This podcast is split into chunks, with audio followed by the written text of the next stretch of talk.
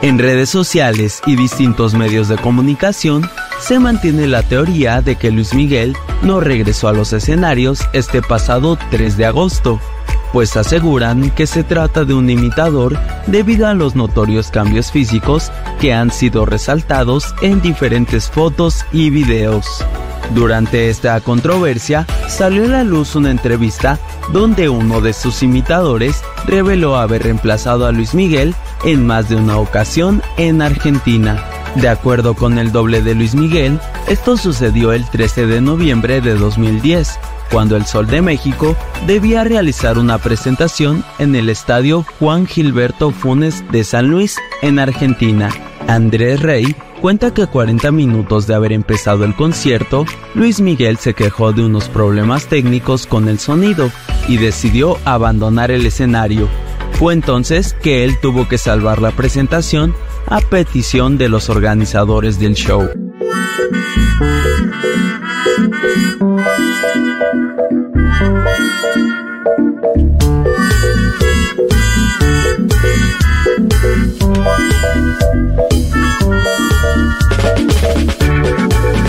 Ay, bueno, eh, sigue dando vueltas eso al final. Yo primero pensé, tuve, pasé por varias etapas con el afer eh, doble de Luis Miguel. Primero, eh, me resistía a, pensar, después vi eso, los videos de los shows acá y me- eh, estaba ese Luis Miguel atlético, joven, vigoroso, que no se correspondía con el anterior. Después aparecieron muchos, este, muchas confirmaciones de que era efectivamente él, sobre todo eh, sería extraño que, que- un doble pudiera ser también. Pasa con los dobles esto, a veces, o sea, si pueden hacer tan parecido, tener una performance tan parecida al original, eso en general no es así. ¿Entendés? Eso en general te lleva a que, que no es el doble. Eh, y ahora, para mí queda abierta la duda porque empiezan a aparecer efectivamente situaciones donde hubo dobles, pequeñas por ahí, un límite raro entre un show de Luis Miguel y un homenaje, eh, por ejemplo, desfile de carrozas en Uruguay, no sé qué, y entonces está, bueno, ¿los llamaron un doble o les vendieron que era Luis Miguel? Ya no sabes, hay una frontera ahí difusa. Y además hay, hay ahí una... Yo me pregunto, ¿no? La, ¿El doble canta o hay un o hace playback? No, dice que es inteligencia artificial. Ah. Aquellos que dicen que es un doble, ¿Pero qué, qué, signi- qué significa esa inteligencia artificial? ¿Que can- ¿Quién canta? Es verdad lo, lo que pregunta y Viole. antes existía el playback, ¿no? Claro, es que yo me Sí. pregunto si era playback. Bueno, O es playback o canta el que está ahí. Claro. dicen que es una voz que surge a partir de la IA, que debe ser la voz del propio Luis Miguel, ¿no? Claro. En conciertos, te digo. Sí. Porque obviamente vos, viste que el playback antes era, era muy feo el playback, porque era lo siguiente, era un tema de estudio, ¿te acordás? En los 90 ponían un tema de estudio y había una banda que tocaba en vivo como si estuviera tocando en vivo. Sí. Y el sonido en vivo, que vos sabes siendo músico, es bien distinto Sí. al sonido de estudio. Sí, está, está el playback vocal, que es la banda está tocando en vivo, Sí. el que está... Y ponen solo la voz. La voz, Claro. claro. la voz es la que está, la que está mentida.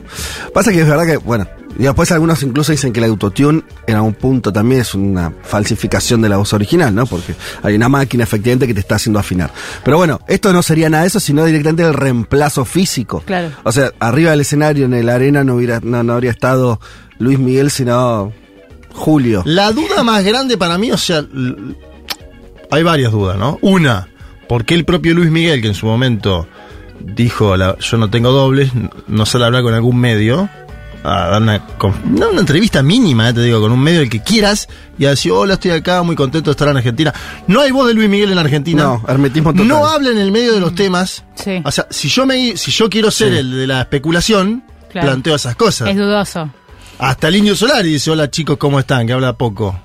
¿No? Sí. En los shows. Sí. Es muy difícil que alguien no hable en 10 shows consecutivos, en ningún momento del show no diga, hola, ¿cómo, ¿Cómo está están? Buenos Aires? Los extrañé mucho, ¿qué tal la están pasando? Pasa que yo, al mismo tiempo, yo vi unos videos. Hoy, hoy lo tecnológico te confunde porque es, es tan, eh, es tanto lo que puedes hacer. Pero hay unos videos donde hay un primer plano muy fuerte de él, varios, donde no es un doble porque vi Es imágenes del do- de dobles y es el, es el que es parecido, pero parecido a 100 metros, ¿viste? Como, o parecido para, Sí, una, sí. para una escena de acción, de espalda, subido a una montaña, qué sé yo, te lo puedes confundir. eh, los dobles que, que vi de fotos así en internet, dices, no, no, es- esto sería un escándalo. Y este vos lo viste y es parecido. Y o sea, es, parece- es- es él. Es él muy mejorado. La verdad que tiene una mejora. Y bueno, después, pero dicen que sigue una alimentación mucho más, eh, bueno, distinta a la que tenía en su momento. Intuyo que habrá tomado menos alcohol. ¿Te acordás que en su momento él tenía algún, no sé si problema de consumo, pero le gustaba el chupi? ¿Te acordás que Problema- pero está la serie, ¿no viste la serie? Problema- más que problema de consumo, el consumo tiene un problema con Luis Miguel.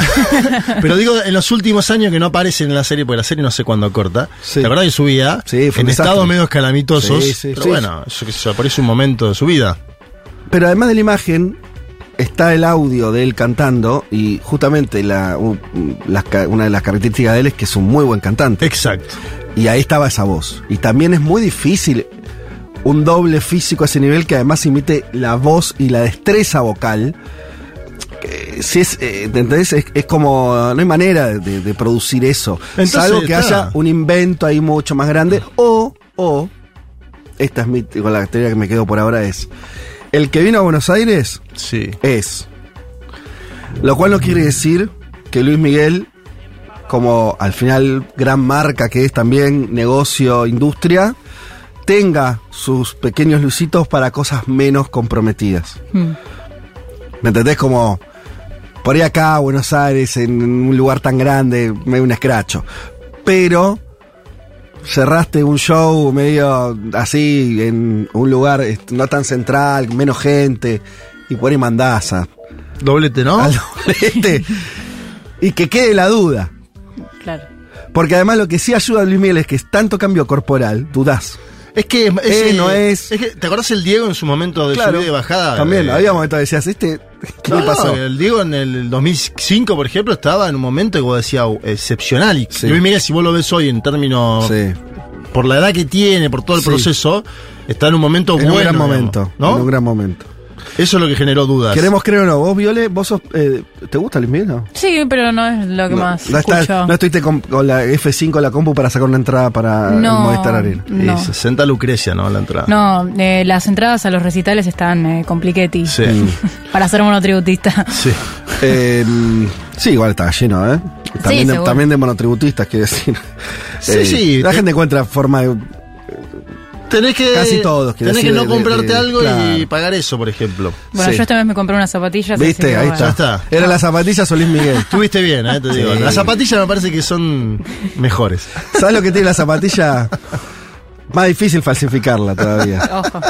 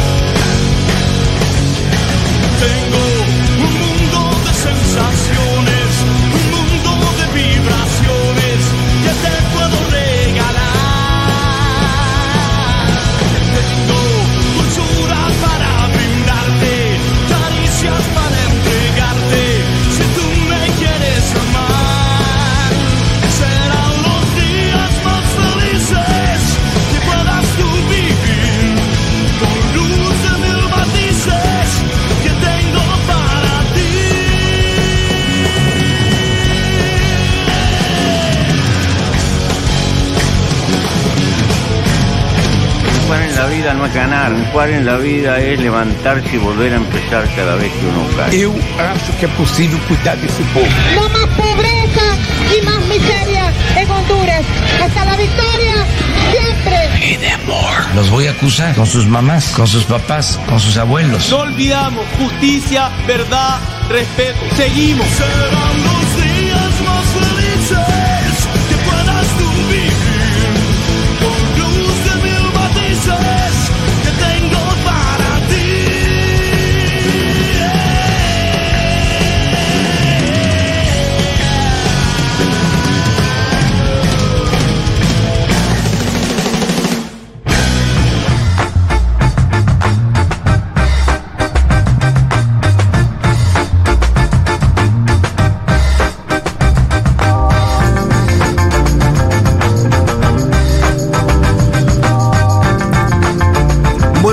Para todas y para todos. Hoy es 13 de agosto del 2023 y este es el programa 257 de Un Mundo de Sensaciones.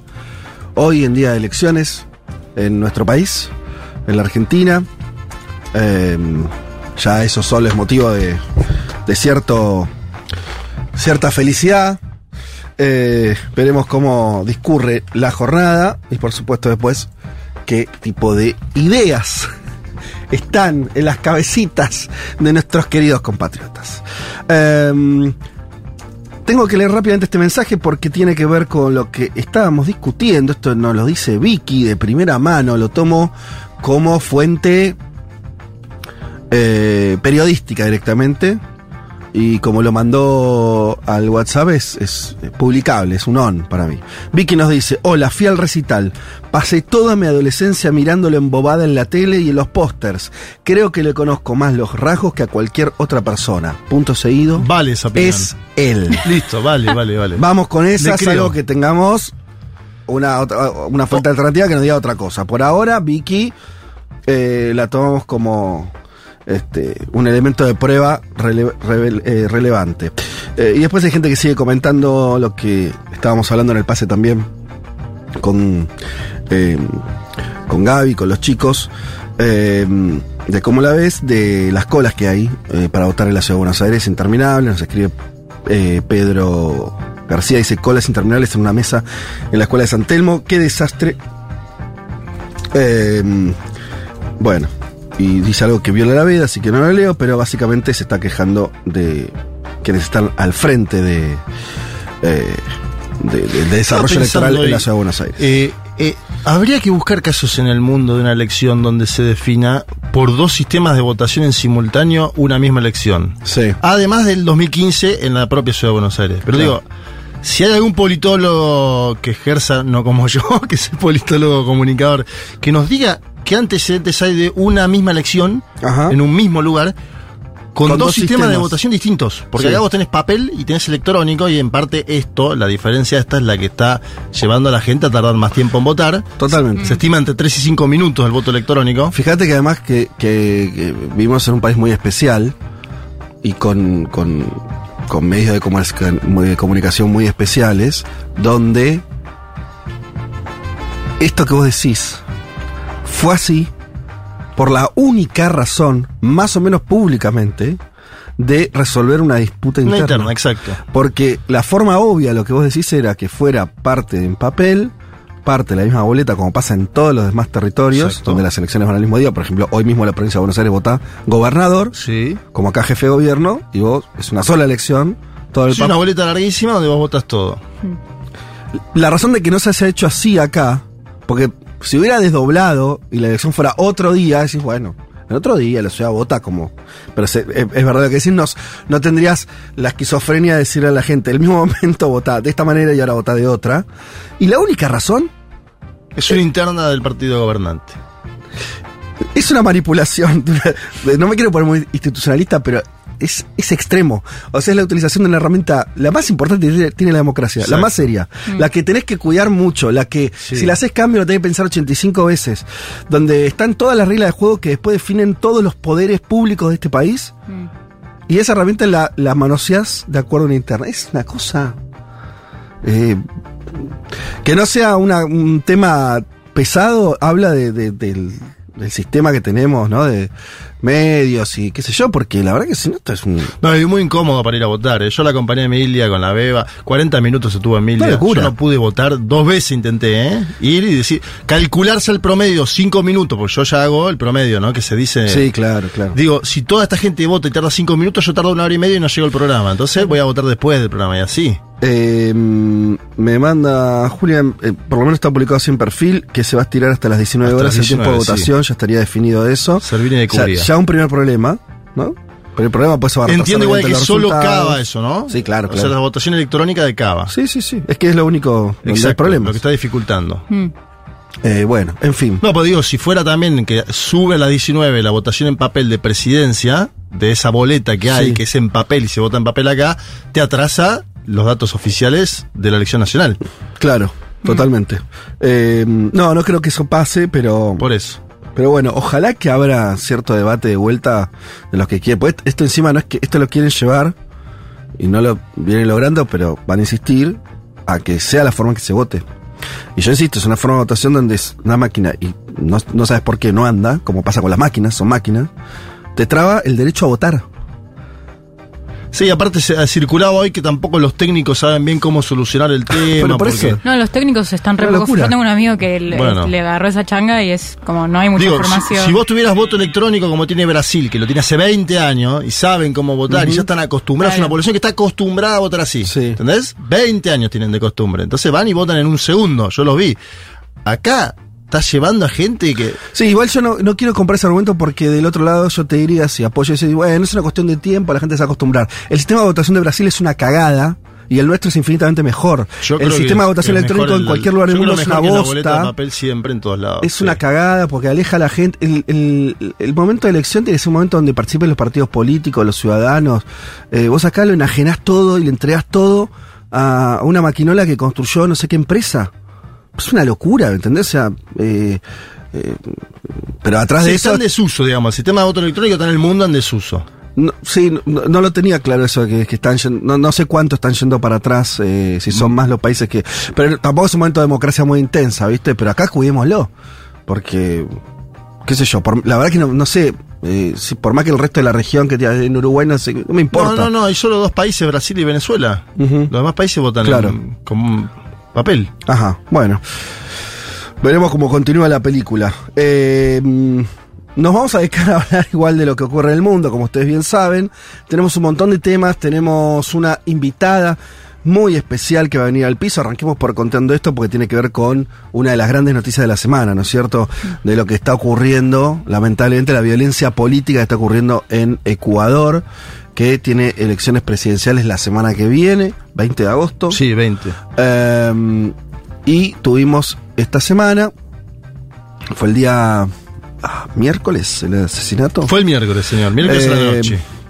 Tarde noche. Mm. de, de un candidato presidencial, obviamente un hecho totalmente mm, desestructurante. Eh, cambió el eje, ¿no? De lo que venía siendo obviamente la campaña en Ecuador. Eh, para hablar de ese tema y en general de la coyuntura ecuatoriana, tenemos eh, como invitada a Gabriela Rivadeneira, que va a estar sentada acá en un rato nomás, que es directora de Ideal, es un Instituto para la Democracia Eloy Alfaro, ocupó el cargo de asambleísta nacional, sería una diputación nacional. Entre el 2013 y el 2021 se desempeñó como presidenta de la Asamblea Nacional de Ecuador. Ella está, es una correísta, está en las filas de, de, de Rafael Correa, fuerza política que tiene unas chances importantes de ganar el domingo que viene, pero todo esto dicho por ahí antes de lo que de del asesinato, ¿no? Eh, que ocurrió el miércoles y del que vamos a estar hablando bastante a lo largo del programa. Hoy hay debate aparte en Ecuador. Ah, Vamos mira. a poder preguntar hoy a la noche, mientras estemos viendo las PASO Argentina, habrá un debate en Ecuador de todos los candidatos presidenciales. Y también hay una discusión en torno a Villavicencio, que es el candidato Sí. muerto, quién lo suplanta. Claro. Porque el partido definió que lo suplante la candidata a vicepresidenta, Sí. su partido. Sin embargo, la viuda de Villavicencio se queja en público de esto. Pero Estaba buscando un acuerdo, supuestamente, con otros candidatos. Le vamos a preguntar Ah, seguramente a Gabriela de esa cocina. no sabía eso. Y, pero en términos legales tiene que ser el que avise, ¿no? Va, salvo que, que, que la, la, la- Entiendo que La constitución sea- permite poner otra persona en ese lugar. Ah, una, o sea, que, Que la que fuerza la- política elija que nuevamente. es lo que pedía la viuda de Villavicencio. Correcto, bien, bien. No, estaba recordando el caso de Brasil, ¿te acordás? Cuando Campos. murió Campos. Eduardo Campos. Era candidato a presidente, murió en un accidente de avión. Sí. Y asumió. eh, Marina Silva. Que era la vice. Era la vice y todo el mundo decía que se iba a meter en el balotaje, cosa que finalmente no sucedió. Bueno. eh, y digamos también que hoy van a escuchar tres voces, sino cuatro, porque el señor Juan Elman, que estaba pronto a venir acá, tenía preparado su tema. Que de hecho lo anticipo porque tiene que ver con lo de Ecuador y, seguramente lo va a hacer el domingo que viene, pero es muy interesante que tiene que ver con también entender todo esto que está pasando de violencia política en el marco de eh, el, eh, la- el protagonismo que tomó en ese país eh, el narco y las razones de por qué ocurrió eso en Ecuador, qué cambios hay en, en el- en ese negocio, en esa industria, en esa mm, este, también este, violencia mm, semi-institucionalizada vinculada al, negocio de la droga y, mm, y cómo eso se vincula con la política ecuatoriana. Así que un tema súper interesante para ahondar. Lo iba a hacer hoy Juan, que no sé qué le pasó. Yo, yo le dije que lo- el, el que estaba prohibido tomar alcohol al- el día anterior a, a- a un día de elecciones. Ustedes saben, hay veda, también no puedes comprar alcohol. leí algo en Twitter sobre eso, que hay gente que le... Y me dijo que no era el alcohol. No, no, no, imagino que es algo de salud que no es eso, pero viste que hay gente que... Ah, hay veda, está prohibido. Me voy a buscar eso que tenga, ese whisky que tenga, ¿entendés? Sí. Que figura a veces así también en la, en la cabeza de una parte de la Ya población. que no me dejas, chupo el doble. Algo así. Bueno, no sé qué hizo Elman porque me habló de ciertos... Seguro, no quiero, puesto... Malestar tenía. Un malestar, pero un malestar que podía ser producto del exceso de ingesta de Podría vincularse, pero también podría ser otra cosa, un virus, un virus estomacal. Por ahí comió algo que estaba en mal estado. Exacto. Puede ser también. Puede ser también. ¿Por qué le pones esa música tomala? No sé. Pero ahí está recuperándose Juancito, le mandamos un saludo, un besito grande y el domingo que viene nos va a estar contando de esto que trabajó y no pudo traer. Eh, Viole, hoy vamos a hablar, vamos a hacer una especie de segundo capítulo de algo que ya estuvimos tratando que tiene que ver con el golpe en Níger, en el país eh, africano, pero sobre todo con más allá del golpe, todo lo que pasó después eh, y sobre todo vinculado a algo que también es medio una una novedad en algún punto en esta con estas car- características que es enfrentamientos también geopolíticos que tiene a Níger como, como un lugar donde eso ocurre, ¿no? Posibles enfrentamientos ya más este, regionales, eh, un poco, un, un desarrollo bastante inquietante de lo que empezó como un golpe de Estado más, si se quiere, y no empezó a tener otras características. Totalmente, bueno, volvemos eh, a, a este país por la posibilidad de una intervención regional eh, armada por parte de un organismo regional que es la Comunidad Económica de Estados de África Occidental. Eh, y bueno, vamos a pensar un poco las posiciones de Estados Unidos, Francia, Rusia, cómo están ahí con un ojo en el tema. Y, eh, y bueno, por eso también charlamos con Marisa Pinó, que, eh, que es historiadora y especialista en estudios de África, y que muy amablemente, que muy amablemente nos mandó unos audios que además es oyente del programa, ¿saben? No, Sí, dice que escucha el programa. Pasa a veces, viste que buscas un entrevistado y te dice, "Sí, yo los escucho todos los. Pero sabes que me, eh, me alegra porque fue mi fue profesora mía en la facultad y tengo los mejores recuerdos. eh, los mejores recuerdos de una materia hermosa que se llama eh, colonización y descolonización de África y Asia, creo que es el título completo de la materia, por ahí me lo estoy acordando medio mal, pero tenía que ver con eso, era una excelente cátedra y, y ella una excelente profesora, me acuerdo sus teóricos, así que divino que nos escuche y qué bueno que, la tengamos como entrevistada hoy, eh, excelente. Bueno, y, y tenemos Brasil como otro tema. Eh, vos me dijiste, Juanma, se movió de todo, pasó de todo. Eh, Sí, yo al principio pensé hacer la columna sobre la cumbre amazónica que se hizo en Belén do Pará, donde fue el anfitrión Lula. Sí. Sin embargo, en las últimas 48 horas hubo novedades gruesas sobre la situación judicial de Jair Mesías Bolsonaro. Eh, tiro el título, después vamos a él. Aparentemente Bolsonaro, ¿se acuerdan ustedes de las joyas sauditas? Sí, Bueno, un regalo ¿Cómo presidencial. claro. Aparentemente Bolsonaro a través de intermediarios vendió parte de esas joyas en los Estados Unidos de América. Hay audios que prueban eso. Sí. Los tengo. Eh, y se complica de verdad la situación judicial de Bolsonaro porque esas eran joyas patrimonio del Estado brasileño. Ajá. ¿sí? Claro. Las vendió aparentemente en efectivo. ¿Las habrá vendido el Leiva Joyas? Leiva Joyas. No, pero hay unas joyerías de New York y Miami que tienen otros nombres, las vendió ahí. Pero es el mismo procedimiento, básicamente se la exacto. Y si tasó. Bolsonaro venía y para acá, este, las acá pesas, tenés. Se la mira con, claro. eh, con la lupa. Bueno, eh, todo sale por un audio de Mauro Cid, eh, un ayudante de Bolsonaro que está preso desde mayo por el fraude en la. en, eh, Viste que es toda una. es increíble la historia. Mauro Cid está preso por el fraude en el carnet de vacunación de Bolsonaro, ¿se acuerdan ustedes? Ajá, que Bolsonaro sí. mintió cuando salió a los Sí, Estados Unidos de América. sí. En ese mismo avión, donde se fue a Estados Unidos de América, el día antes de la asunción de Lula, Bolsonaro llevó las joyas. Ajá. Y intermediarios la vendieron. ¿Y cómo se descubrió todo el procedimiento? Porque el Tribunal de Cuentas de Brasil meses atrás dijo, tiene que volver todo este patrimonio del Estado. Entonces ayudantes de Bolsonaro fueron a comprar de vuelta alguna- Claro, porque las vendió antes. No es que las vendió para que desaparezca, después se quería matar, claro. Eh, excelente. Bueno, nos vas a contar todo esto en, en un rato nada más. Ya nos vamos a escuchar eh, un temazo.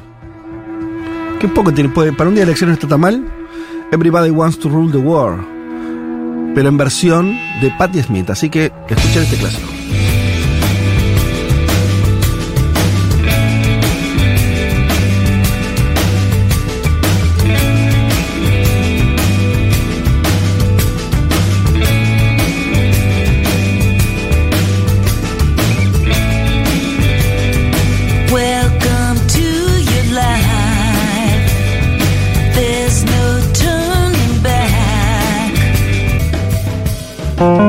Hasta las 3, Federico Vázquez, Juan Elman, Violeta Weber, Malena Rey y Juan Manuel Carg hacen un mundo de sensaciones.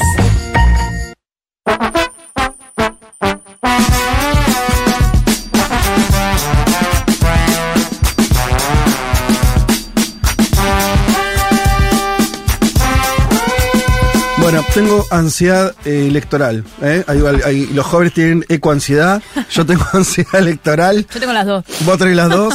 Eh, pero vamos a ocuparnos de otras partes del mundo que también pasan cosas y de esta manera a vos, te digo que estás del otro lado, te ayudamos también con tu ansiedad electoral.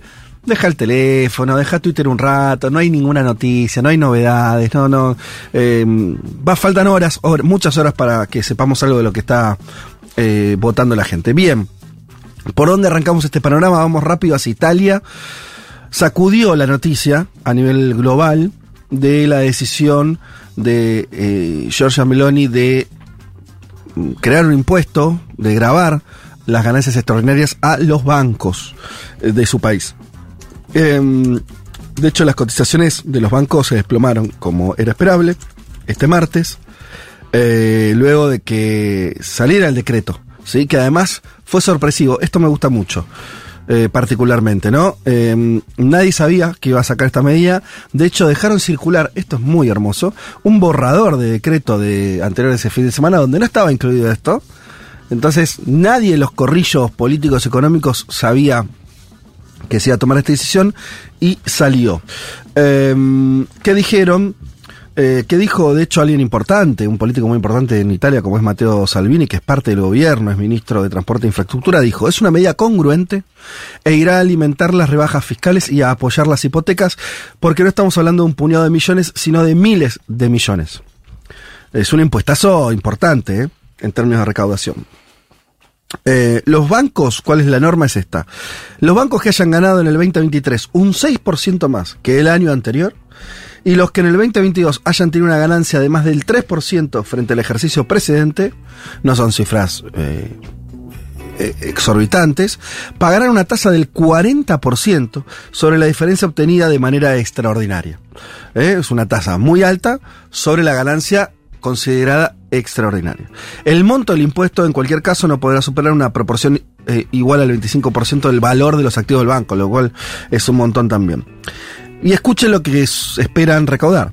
Se trata de una norma de igualdad social, dijo Salvini, eh, y habló de que se podrían recaudar más de eh, 2.200 millones de dólares. Una parva de guita que va a salir para alimentar los presupuestos generales. El ministro dijo que toda la recaudación se destinará a dos partidas. Ayudas a las hipotecas de primera vivienda y rebajas fiscales. O sea, pareciera estar en el destino de los fondos dos líneas distintas. Por un lado, una más social, ¿no? Eh, habrá que ver cómo sigue cambiando este gobierno de Meloni, pero uno parece ver que es un gobierno con características de, gobierno de ultraderecha en muchos sentidos, con la característica que hay que ver si después hay experiencias parecidas o no, de eh, ciertas medidas de índole social, ¿sí? Eh, en ese sentido, su programa económico, que todavía está en veremos, tiene esta, esta característica también.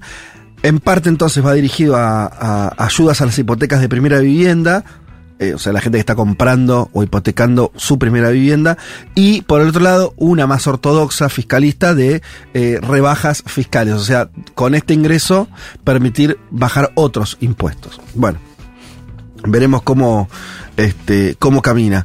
Em, ¿Te puedo agregar algo de Meloni? sí, Que vos decías, ¿no? De la intervención en la economía. Me da la sensación de que es una extrema derecha. Voy a poner el término popular, no sé si esto. eh, no, es una derecha popular. La de Meloni. sí. Se acaba de meter también en una telefónica, ¿sí? El Estado italiano. Acaba de eh, tener la participación del 20% en la telefónica TIM. Es decir, no me parece algo aislado. Si bien lo de los bancos habrá que ver el total, porque vos viste que con la caída que hubo eh, de las bolsas que se desplomaron, Ajá. El martes por la tarde dijeron, bueno, al final eh, el impuesto especial va a tener un, un- un efecto limitado, que no puede suponer el 0,1% de los activos totales de los prestamistas. Habrá que ver el número fino, ¿sí? Mm. Ellos hicieron primero un anuncio Sí. espectacular y después tiraron una, bueno, vamos a ver la letra chica, que me parece que tiene que ver con lo que sucedió en la bolsa. Ahora, el otro dato de involucrarse en una empresa telefónica, teniendo el 20% de las acciones a partir de ahora por decisión del Estado, me da la sensación de que es algo inédito en la extrema derecha mundial, o llamativo. Digo, Sí. Bolsonaro tenía una línea económica distinta a esta, ¿no? Guiada por Paulo Guedes, el ministro Sí, de más Economía. neoliberal puro, Neoliberal clásico, pura, ortodoxo. ¿no? Un hombre de Chicago era Sí. eh, bueno, el ministro de Economía. Pero viste que las derechas, las ultraderechas europeas, por eso digo, todavía no hay muchas experiencias de gobiernos de ultraderechas. El, el italiano es uno de los primeros, o el primero. Algunos lo incluyen a Boris Johnson, pero era parte del Partido Conservador. No sé, no, no lo pondría exactamente ahí. Pero algunos, es- bueno, algunos no, en general hay bastante consenso que, por ejemplo, la plataforma de Marine Le Pen en Francia también tiene ciertos condimentos similares. O sea, es una derecha que mantiene una cuestión identitaria, xenofobia, una serie de cuestiones vinculadas al, a, este, a un nacionalismo excluyente, Exacto. eh, culturalmente, políticamente, identitariamente. Y en términos políticos, tampoco es que es eh, melenchón en términos económicos, eh, pero eh, sí que es distinto a, lo, a la línea más ortodoxa ultraliberal, ¿no? Ahí hay Sí. una cosa eh, distinta, pero todavía hay pocos ejemplos de, de ejecutivos de ultraderecha. Sí, a, a la este vez, es el primero. con- estoy pensando en Trump, por Sí, ejemplo. yo pensaba lo mismo. Eh, los cheques durante la pandemia de Trump, Mm. una medida que podría haber hecho cualquier otro gobierno Sí. ¿no? Bueno, nacional. pasa que la, pandemia fue muy especial, ¿no? El propio Bolsonaro con el auxilio Brasil, Sí. si vos lo Sí. querés mirar así, ¿no? El auxilio Brasil, Bolsonaro es una línea de política social similar a la de Lula, que la hizo en los últimos meses, ¿no? Ya sabía que se estaba yendo y Sí. dijo, a ver si con esto la empato. Pero bueno, por ahí es un nuevo momento donde no está tan mal visto intervenir en la economía, ¿no? Que el Estado intervenga. Sí, que también e- es como un nacionalismo de derecha que está me- como que es más conservador en lo económico y más de eh, proteccionista en algún sentido.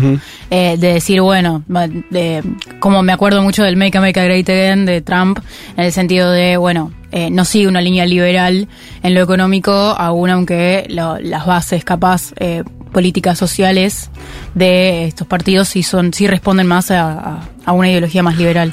Veremos cómo continúa, pero hay algunas líneas ahí como interesantes, por lo menos para, para seguir de cerca esto. Ahora, eh, segunda noticia vinculada a Italia, muy relevante también, y que también te muestra cómo camina el gobierno.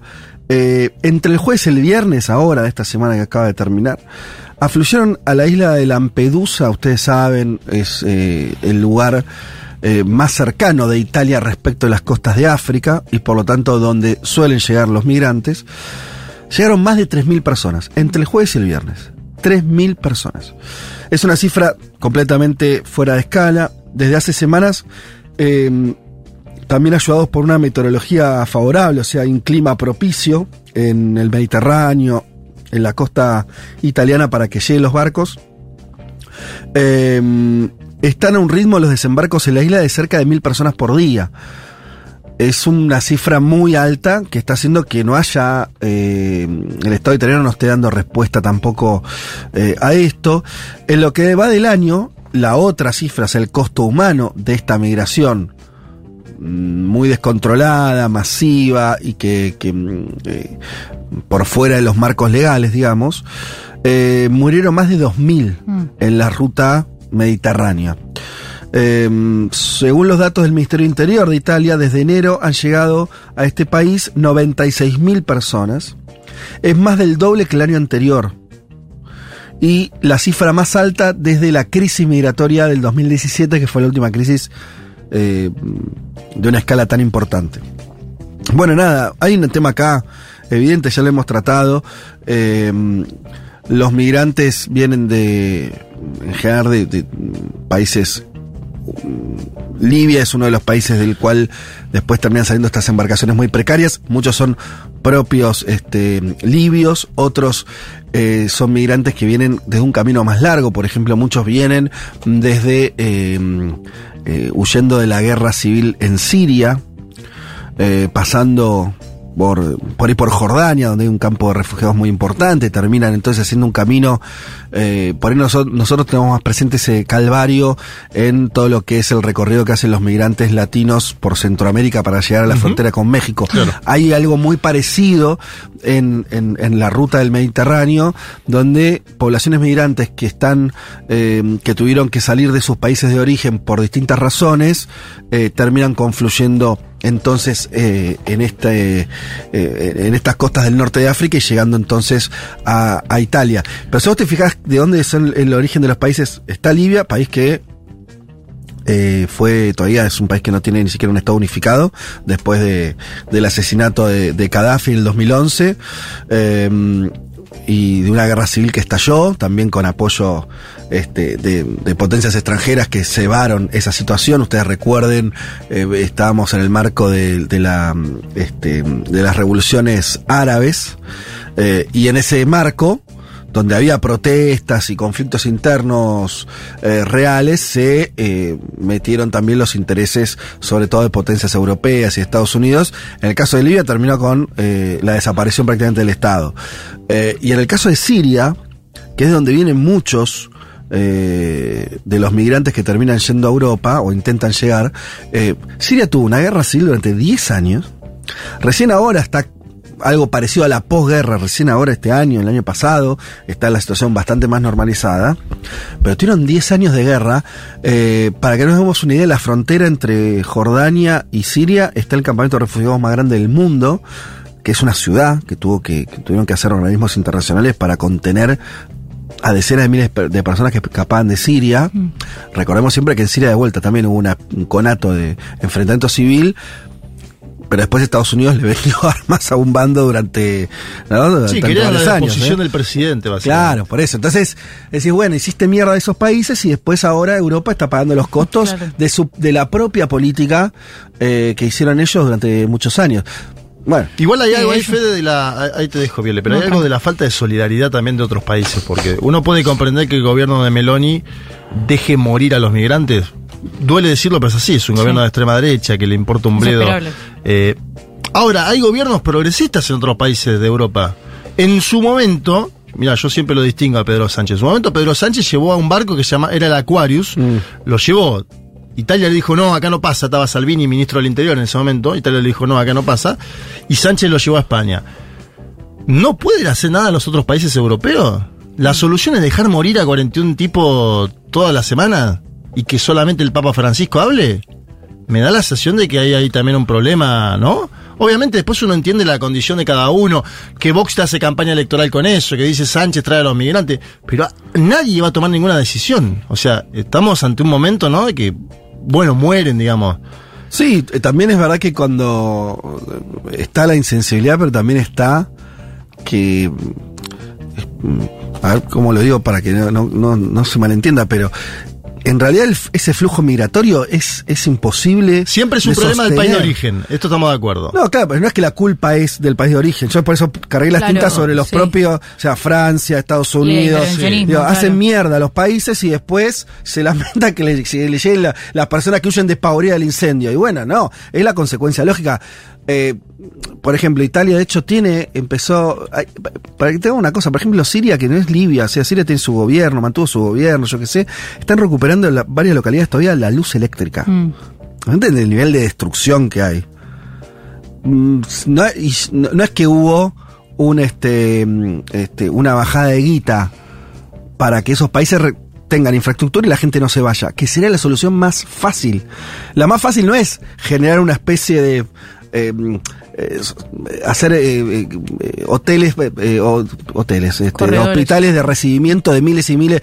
Se va a tener que solucionar el lugar para que la gente no, no tenga que huir de, de sus países. Me parece que es más o menos obvio eso, ¿no? Como eh, debería ser la salida. Mm. Eh, mientras tanto, tratarlos con la mayor humanidad posible los que llegan, pero el problema lo tenés ahí. Y vos Sí. ves que eso no tiene ningún tipo de, de- Igual de yo creo que pero el tema migratorio, vos por ejemplo si en España sos migrante venezolano, te lo pongo así, y tenés hoy 500 mil euros y los pones en la compra de una casa, te dan algo que se llama Visa Golden. Ajá.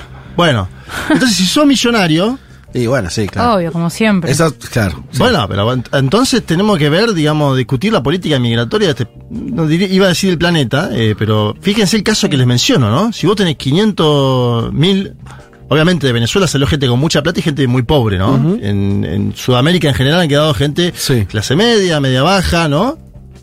En Argentina es, es más clase media porque ponen negocios y tienen una capacidad.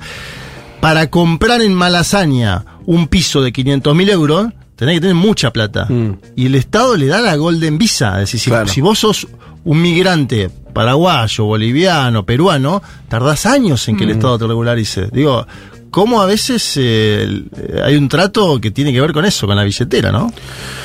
Bueno, eh, Espérate, hasta- y, una, sí. y una última, eh, en relación a lo de Libia, eh, que también eh, mu- eh, en varios análisis que leía para preparar la columna sobre Níger, ubican el principio de esta crisis eh, regional en, el- en la región del Sahel, en, en África Occidental, eh, en ese momento, en 2011, Claro. eh, cuando empieza la- este, digamos, esta situación en Libia, y a raíz de eso también eh, la el, el Níger como enclave geopolítico también eh, dispara esa alarma de que se, se di- digamos empiece ahí un nuevo flujo migratorio a las costas a las costas Claro, europeas Total. a raíz de eh, bueno los conflictos armados entre el gobierno militar los grupos yihadistas y operaciones extranjeras que, que operan en ese en ese territorio Sí, claro. ese- el impacto después de eso es como eh, derrama durante de- sobre un montón de territorios, incluso Níger, que tampoco está eh, es parte de la zona, obviamente, pero sí es como como que se van este, sumando eh, eh, inestabilidades, Claro. ¿no? Algo así. Como que una est- inestabilidad en un país va generando también una estabilidad ya a nivel a nivel regional. Países que además eran ya muy débiles en su estatalidad, ¿no? No eran países con una solidez eh, tremenda. Bueno, hasta ahí entonces eh, lo de Italia. mm, esta noticia me gusta particularmente. eh, estamos con poco tiempo, pero la, la quiero desarrollar. Disputa geopolítica en la Luna. ¿Estamos preparados para eso? ¿Estamos preparados para la disputa geopolítica de la Luna? Yo no, pero me voy a preparar, porque es lo que se viene.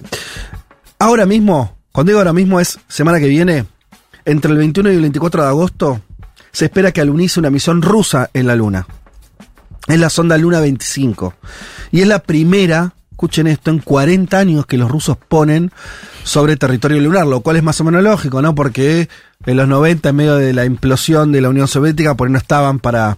No les estaría sobrando este, para andar eh, poniendo misiones en la Luna.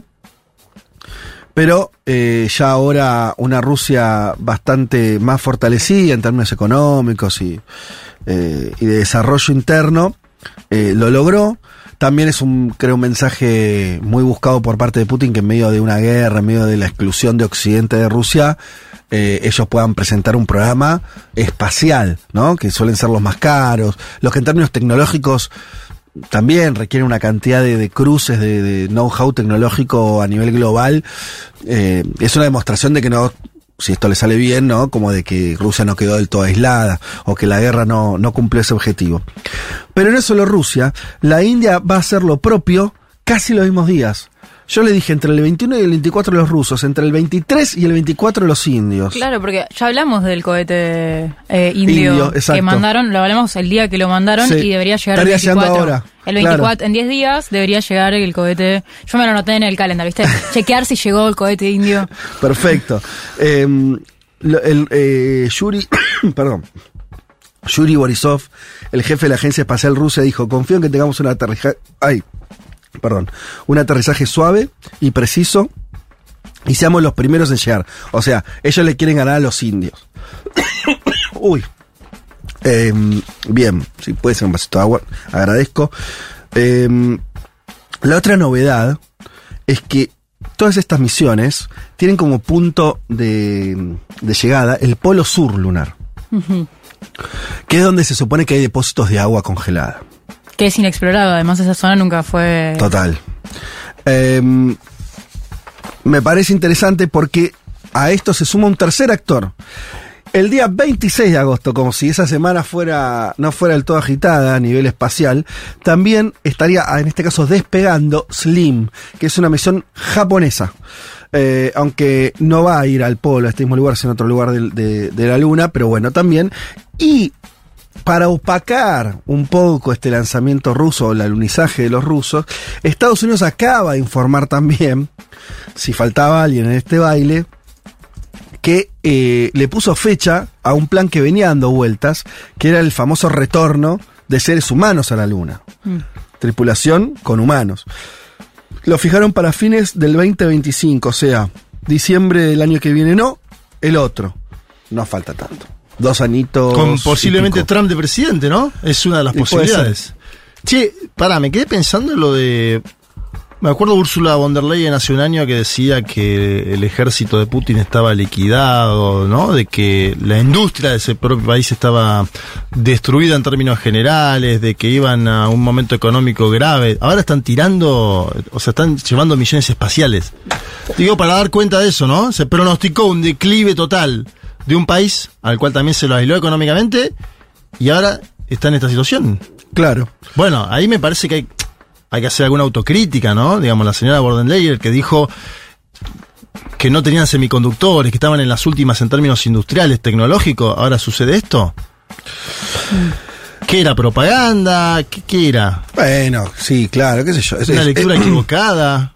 Vamos a ver también. No eh, sabemos lo que pasa en esos países. También puede ser, ¿eh? Yo muchas veces lo marco sobre, no sé, Corea del Norte, ¿viste? Que se dice, no, Mm. Ajá. se viene la- el declive total, la destrucción. No se verifican los hechos después eso. eh, no, ahí está, ahí está este, este programa ruso, al menos veremos. Primero tiene que alunizar.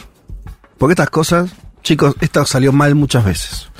Los propios indios ya les fue mal que tiraron uno y que no pudo. Sí, que salió mal. Salió, no, no, no pudo alunizar. Eh, Pero también los indios, ah, con una segunda misión más, eh, o sea, que, que pareciera que va, Sí. que pareciera que va a funcionar todo bien, pusieron eh, sobre la mesa la posibilidad de que se pueda hacer con menos recursos y con menos ahí parafernalia, digamos. Claro, claro, claro. Y más al, al, eh, al centro. Claro. Más fuerte y al medio. Bueno, Claro. Así que semana que viene es una semana que vamos a estar atentos a toda una serie de acontecimientos en la Luna Sí. vinculados con una disputa que. Porque eh, los años 60, bueno, llegó Estados Unidos, los rusos habían logrado mandar este órbitas y demás. Eh, La última que mandan la Unión Soviética es en el 76. Por Bueno. eso también te marco que la importancia de este momento. Claro, claro. Es la primera en casi 50 años. Pero todo se frenó también. Digo, los yankees dejaron de mandar misiones tripuladas, ¿no? Hubo como una especie de parate, ¿no? Yo no tengo idea de este tema, digo, no sé las razones, si financieras, económicas, si se encontraban con un límite tecnológico, no podían pasar. Pero evidentemente, China me acuerdo que mandó, ¿te acordás lo del lado oscuro de la luna? Ajá. Sí. hacíamos broma con Pink Floyd, fue hace 3, 4 años. Sí. ¿eh? Mm. Eh, sí, claro, no, pero no tuviste, esto es evidente, ¿eh? no tuviste los últimos 40 años, fue- tuviste muy pocos avances en términos de, de sobre todo, tuviste un montón de desarrollo tecnológico, pero vinculado a la idea del conquista del espacio, incluso de los países como disputando en ese sentido, lo tuviste mucho más relajado. También porque Estados Unidos quedó como única superpotencia, me parece que también tuvo que ver con eso, en fin. Pero la idea de que vuelva, para mí el dato es este. Que los yanquis quieran poner de vuelta seres humanos en la luna es porque están queriendo mostrar, ¿no? Un liderazgo ahí, una, ¿no? Esto, eh, una... Una perfo. Sí, sí, hay algo ahí de que están queriendo asentar. Y el dato que yo esto desconocía completamente, veremos si se va ratificando, es que los planes, sobre todo de los países más importantes, Estados Unidos, eh, Rusia y China, los que más tienen desarrollo espacial, está la idea de que estas tripulaciones con personas sean un ensayo para empezar a tener misiones científicas regulares que se parece bastante a tener a un tipo de colonia o de base, digámosle, para decir colonia, base con permanente. Eh, en, en la luna, lo cual ahí ya sería una cosa bastante bien distinta a lo que a lo que existe hoy. Como venimos arruinando la Tierra, hay que Sí. pensar otras alternativas. Y bueno, después de eso viene Marte. Sí. Son planetas que no son muy lindos por ahora, no, no es que están No, llenos de ninguno se ve fantástico, claro. Ninguno se ve como un lugar al que quisiera irte de vacaciones. No. Bueno, cerramos este panorama. Futuro, futuro, futuro, futuro,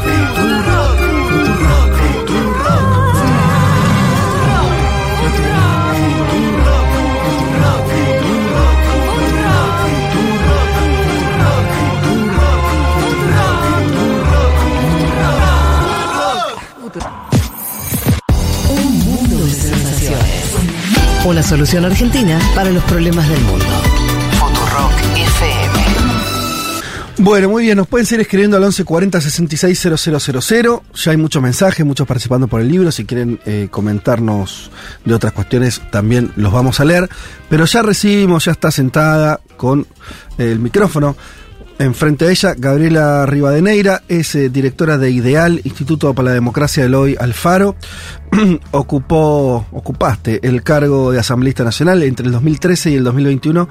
Te, desempeña- te desempeñaste perdón, como presidenta de la Asamblea Nacional de Ecuador. ¿Qué tal, Gabriela? ¿Cómo estás? Hola, bueno, por todo lado convulso el asunto político, así Sí. que llegar este día acá en Ah, un proceso sí. electoral tan importante además para Argentina, con tanta incertidumbre y también mucha incertidumbre en mi patria ecuatoriana Ujú. que estamos atravesando también un proceso electoral, pues no es coincidente, ¿no? Es una América Latina en permanente movimiento, en permanente disputa y pues poderlo charlar aquí con ustedes es un gusto, así que buen día Bueno. para todas y todos. Qué bueno que estés acá, ya habías estado eh, en otra oportunidad. Vos, tu, tu actual lugar de residencia es México. Estás como asilada política en ese país, producto de la persecución de los últimos años en Ecuador, ¿no? A, sobre todo los que fueron parte del proceso liderado por, por Correa. Eh, Inevitablemente igual hay que arrancar por creo, la, la noticia que nos conmocionó a todos, supongo que a vos también, el asesinato de Fernando Villavicencio, candidato a presidir la, la República de Ecuador, que iba a, a estar en las elecciones del domingo que viene. Eh, la característica del asesinato casi filmado en vivo y en directo, eh, la participación, no sé hasta qué punto, acá empiezo a hacer preguntas porque mm, seguramente vos obviamente tendrás más información, en qué grado está comprobado que participaron este bandas narcotraficantes, eh, es un asesinato, bueno, que es político es obvio, pero también preguntarte cómo, cómo está impactando eso en este último tramo de la campaña. Mira, me parece que para que todos podamos comprender en qué punto se da este asesinato, Sí. em, decir que es resultado de una ausencia total no del Estado. Estamos ante un Estado fallido, lo hemos venido diciendo durante ya algunos meses. El propio proceso electoral que estamos enfrentando en este momento, que es un proceso anticipado, que no es un proceso regular en eh, el periodo electoral ecuatoriano, denota justamente esa inestabilidad que estábamos pasando. Es decir, en 200 años de república tenemos la peor crisis económica de nuestra historia. ¿Así que lo promovido, ¿La eh, actual? Es la peor. Nosotros tenemos por lo general. Bueno, porque, perdón, porque Ecuador, eh, me decís eso y yo me recuerdo el, el año 2000 en Ecuador que Eso fue... te iba a decir, por lo general recordamos el Mm. 99 que fue el feriado bancario, Sí. que tuvo una crisis brutal. Bueno, hoy nuestros números de crisis económica son mucho más bajos que los del 99 cuando el Ecuador entró a la dolarización. Ajá. Entonces, como para poner un contexto de la degradación en la que se encuentra prácticamente el tema de la institucionalidad en ¿Qué Ecuador. datos son los que vos ves eso rápidamente para hacernos la imagen de la crisis que vos decís que existe hoy en Ecuador? Mira, este año cerraremos con una inflación que se acerca a los tres puntos, la peor de nuestra historia. Digamos, Está ahí. Lo está estamos diciendo en hablando de Argentina eso, ecuatoriana. Sí, sí, pero es Con un país dolarizado, ¿no? No, es un país bien, sí, dolarizado con un sobreendeudamiento que supera en este, que se está acercando al 50% del Producto Interno Ecuatoriano.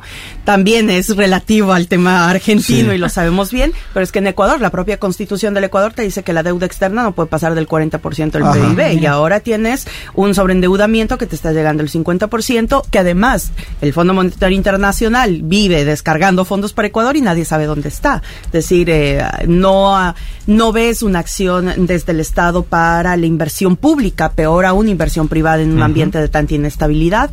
Y eso que te ha causado, es decir, eh, mayor empobrecimiento, tienes una situación de una paralización de la economía real, una ola migratoria. Yo me quedé muy dolorida con un dato que veíamos en una de las, eh, de las encuestas sobre el estado de ánimo en Ecuador. Cerca del 50% de la población ecuatoriana quiere salir del país. Imagínate lo que es que cerca del 50% de una población de un país quiere salir de él, ya sea o por falta de, de oportunidades económicas o eh, por eh, los temas de inseguridad.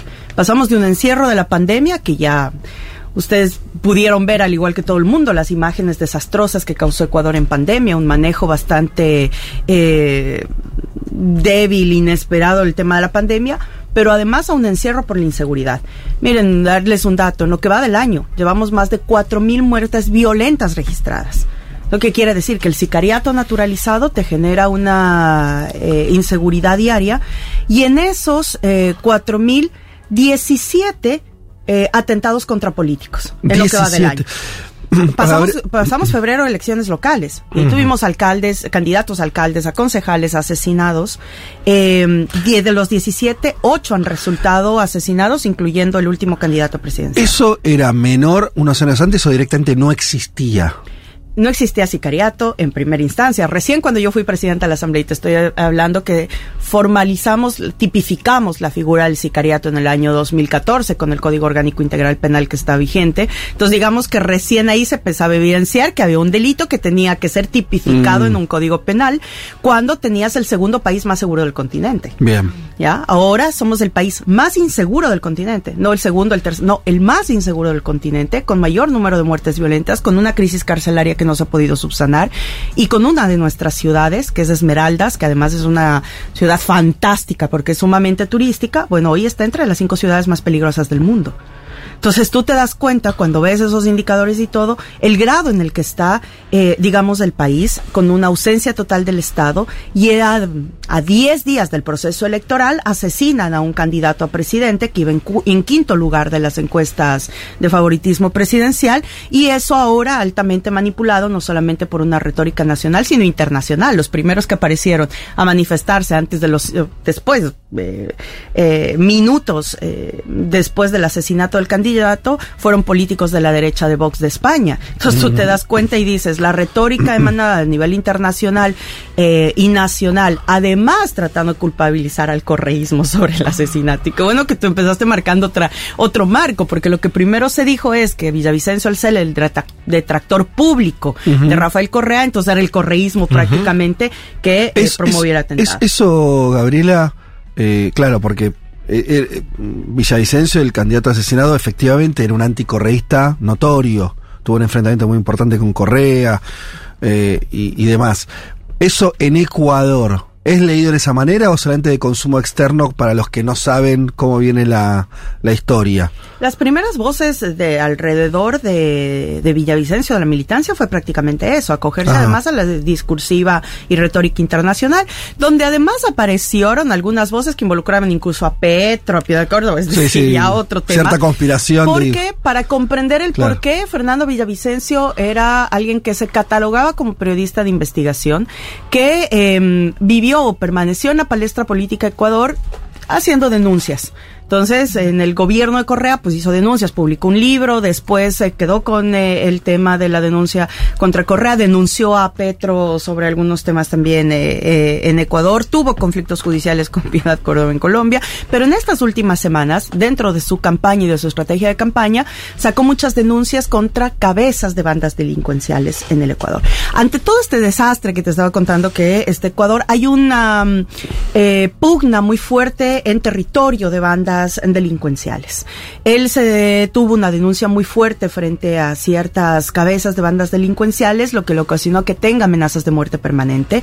En Ecuador tenemos en este momento ocho binomios presidenciales. Mm. De los ocho, este binomio en particular tenía, o este candidato en particular, tenía una cápsula de seguridad sumamente grande. Eso es lo más eh, fuerte de la imagen de su asesinato, porque Ajá. tú no puedes entender cómo un candidato que había recibido tantas amenazas de Sí. muerte, que tenía una cápsula de seguridad Sí. pública, además alrededor Sí, se de- veía, en las imágenes se ve a alguien, eh, creo que eh, un agente de la policía que estaba como subiéndolo al auto antes de los Bueno, nos explicaban que tiene tres anillos de seguridad en las imágenes del asesinato.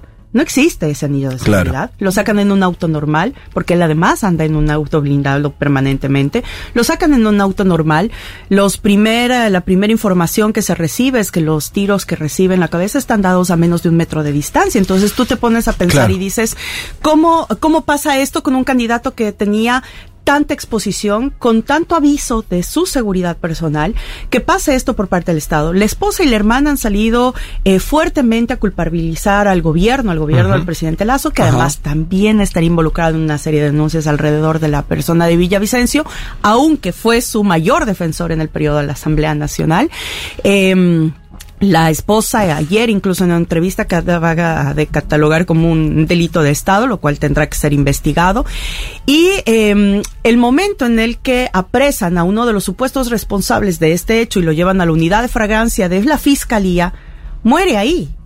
Entonces tú no te explicas cómo hay tantos cabos a- No, claro. alrededor de esto y lo que nosotros hemos dicho con absoluta claridad, no solo por él, sino por toda esta lógica de naturalización de asesinatos que Mm. quieren hacer eh, que esto sea una naturalidad en el Ecuador, pues que tiene que haber una respuesta inmediata. El gobierno del presidente Lazo eh, con una ineficiencia total de su aparataje eh, estatal, salió a dar sus primeras declaraciones, fue tres días de luto nacional, 60 días de estado de excepción, que ya es el décimo septo- séptimo estado de excepción que declara Lazo en sus dos años de gobierno.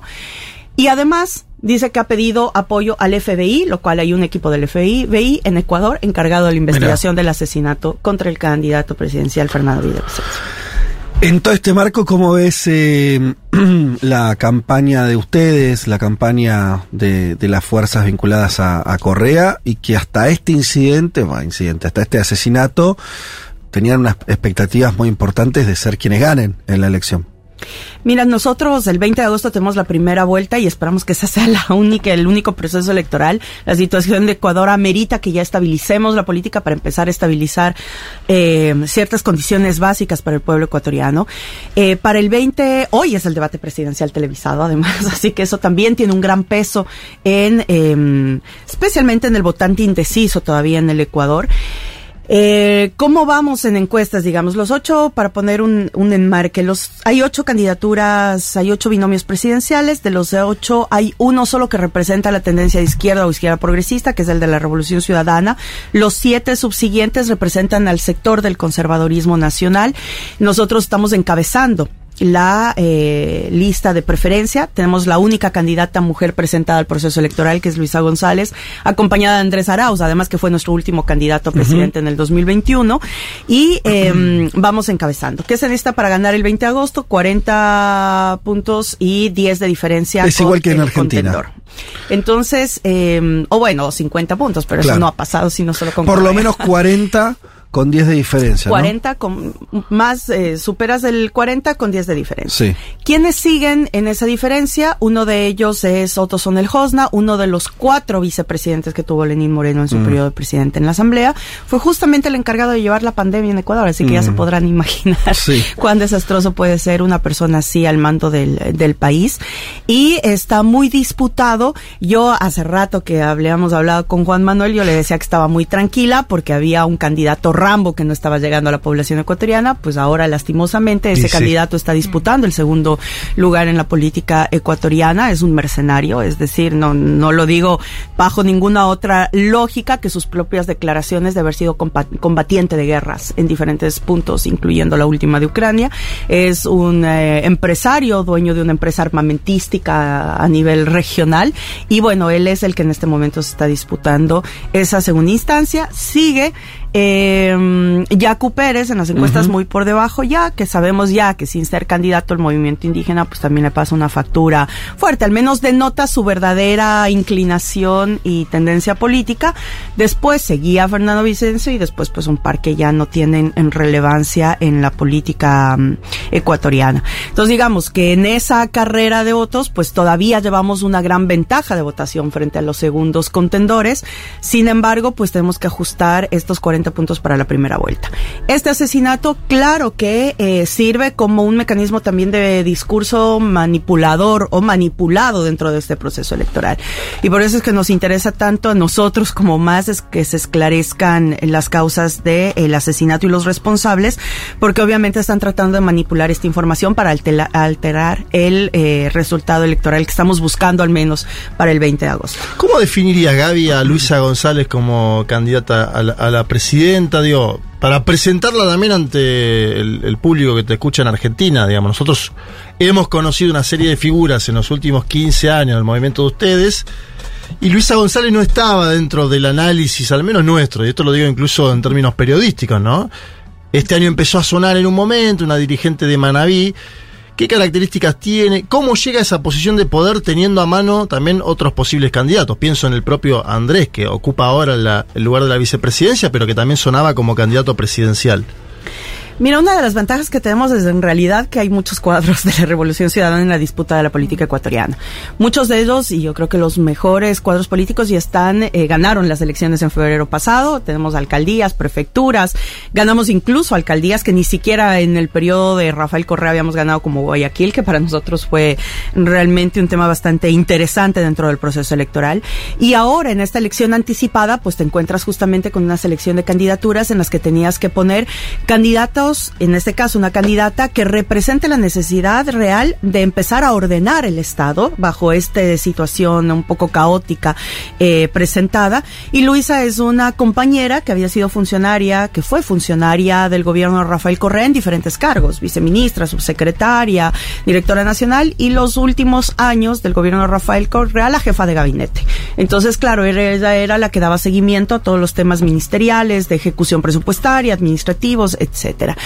Es electa asambleísta para este último periodo electoral por la provincia de Manabí y eh, el momento de la suspensión del Parlamento ecuatoriano por parte de Guillermo Lazo, pues entonces vamos a este proceso electoral y se define que Luisa sea nuestra candidata a, la presidencia. Así que ella representa, digamos, no solamente eh, esa intención eh, puesta en, en cancha de que una mujer pueda llegar a ser por primera vez en la historia de nuestro país la primera mujer presidenta del, del Ecuador, sino que además eh, toda una experiencia y un bagaje en la administración pública, que es lo que en este momento necesitamos. Primero, para empezar, dos cosas. Estabilidad del Estado como tal y segundo, una política eh, urgente en materia de seguridad.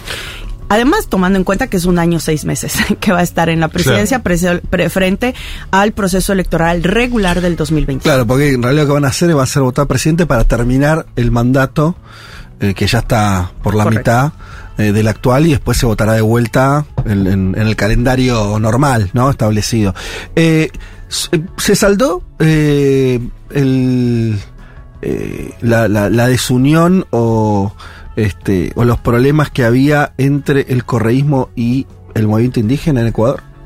Mira, esto siempre fue un tema muy dirigencial en realidad, ¿no? Entonces, eh, yo creo que ahora la presencia de Leonidas Isa, que es el presidente de la CONAIE, eh, ayuda mucho a evidenciar sobre todo que el movimiento indígena también tenía un gran abanico de tendencias internas político-ideológicas, ¿no? Siempre se crea hacia afuera, digamos, incluso mucha gente hacia adentro cree que el movimiento indígena es una cosa homogénea y en realidad, pues no, hay indígenas que son explotadores y hay indígenas que son explotados, es decir, eh, como en cualquier sociedad, en cualquier grupo, además que es un grupo que está distribuido, digamos, esos- hay pueblos y nacionalidades que están di- distribuidos en todo el territorio ecuatoriano, entonces tampoco estás hablando de una comunidad cerrada o autónoma.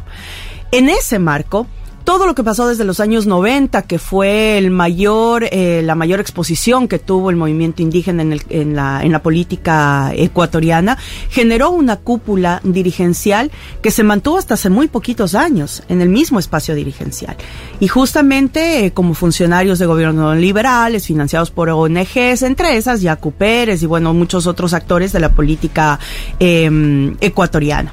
El aparecimiento de Leonidas Issa como presidente de la CONAIE lo que hace es retornar a ciertos principios del movimiento indígena, y lo digo porque fue la primera organización política en la que milité. Ajá. Eh, venís del Pachacuti, ¿no? Claro, yo empecé a militar a Pachacuti cuando tenía 16 años. Imagínate, mi primer cargo de elección popular, que fue a los 19 como concejala, fui por el movimiento Pachacuti y después arranca eh, justamente todo el proceso de recomposición de la izquierda, digamos, alrededor de Mm. la revolución ciudadana. Em, entonces, bueno, hay una cúpula del movimiento indígena que es desplazada y que pasa hoy a concentrarse en Pachacuti, que es el partido, digamos, el brazo electoral de Sí. la CONAI.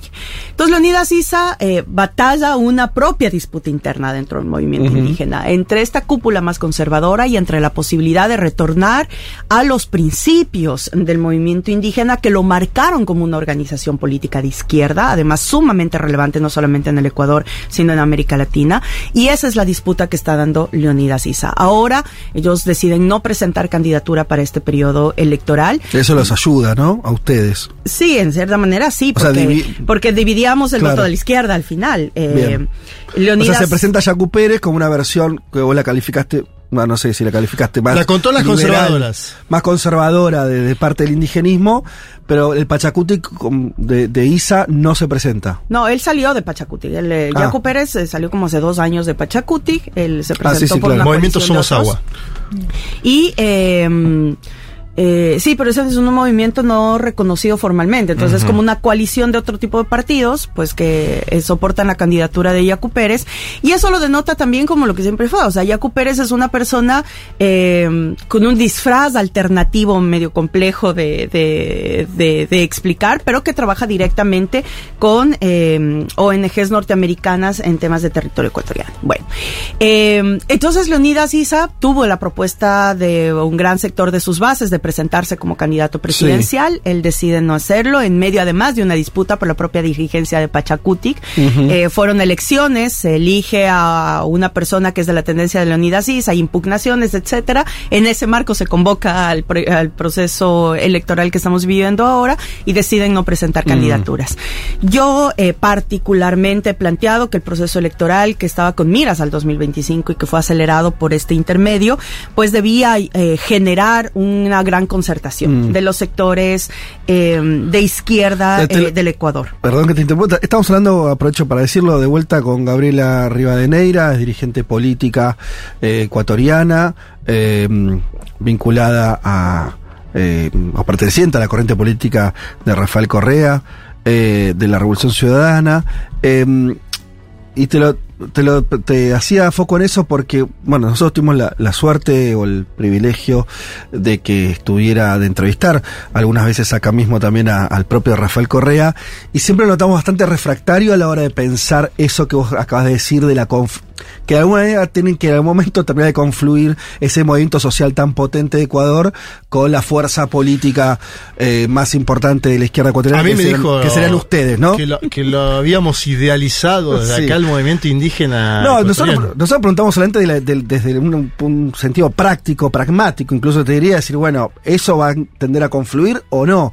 Eh, porque vos bien nombrás a Isa, que además de, de lo que nos estás contando de su, de su disputa dentro del movimiento, fue un líder muy importante en términos de resistencia social en estos años, ¿no? De, de retorno de la derecha, lo hemos visto liderando las protestas, teniendo ciertos triunfos en esas negociaciones también, ¿no?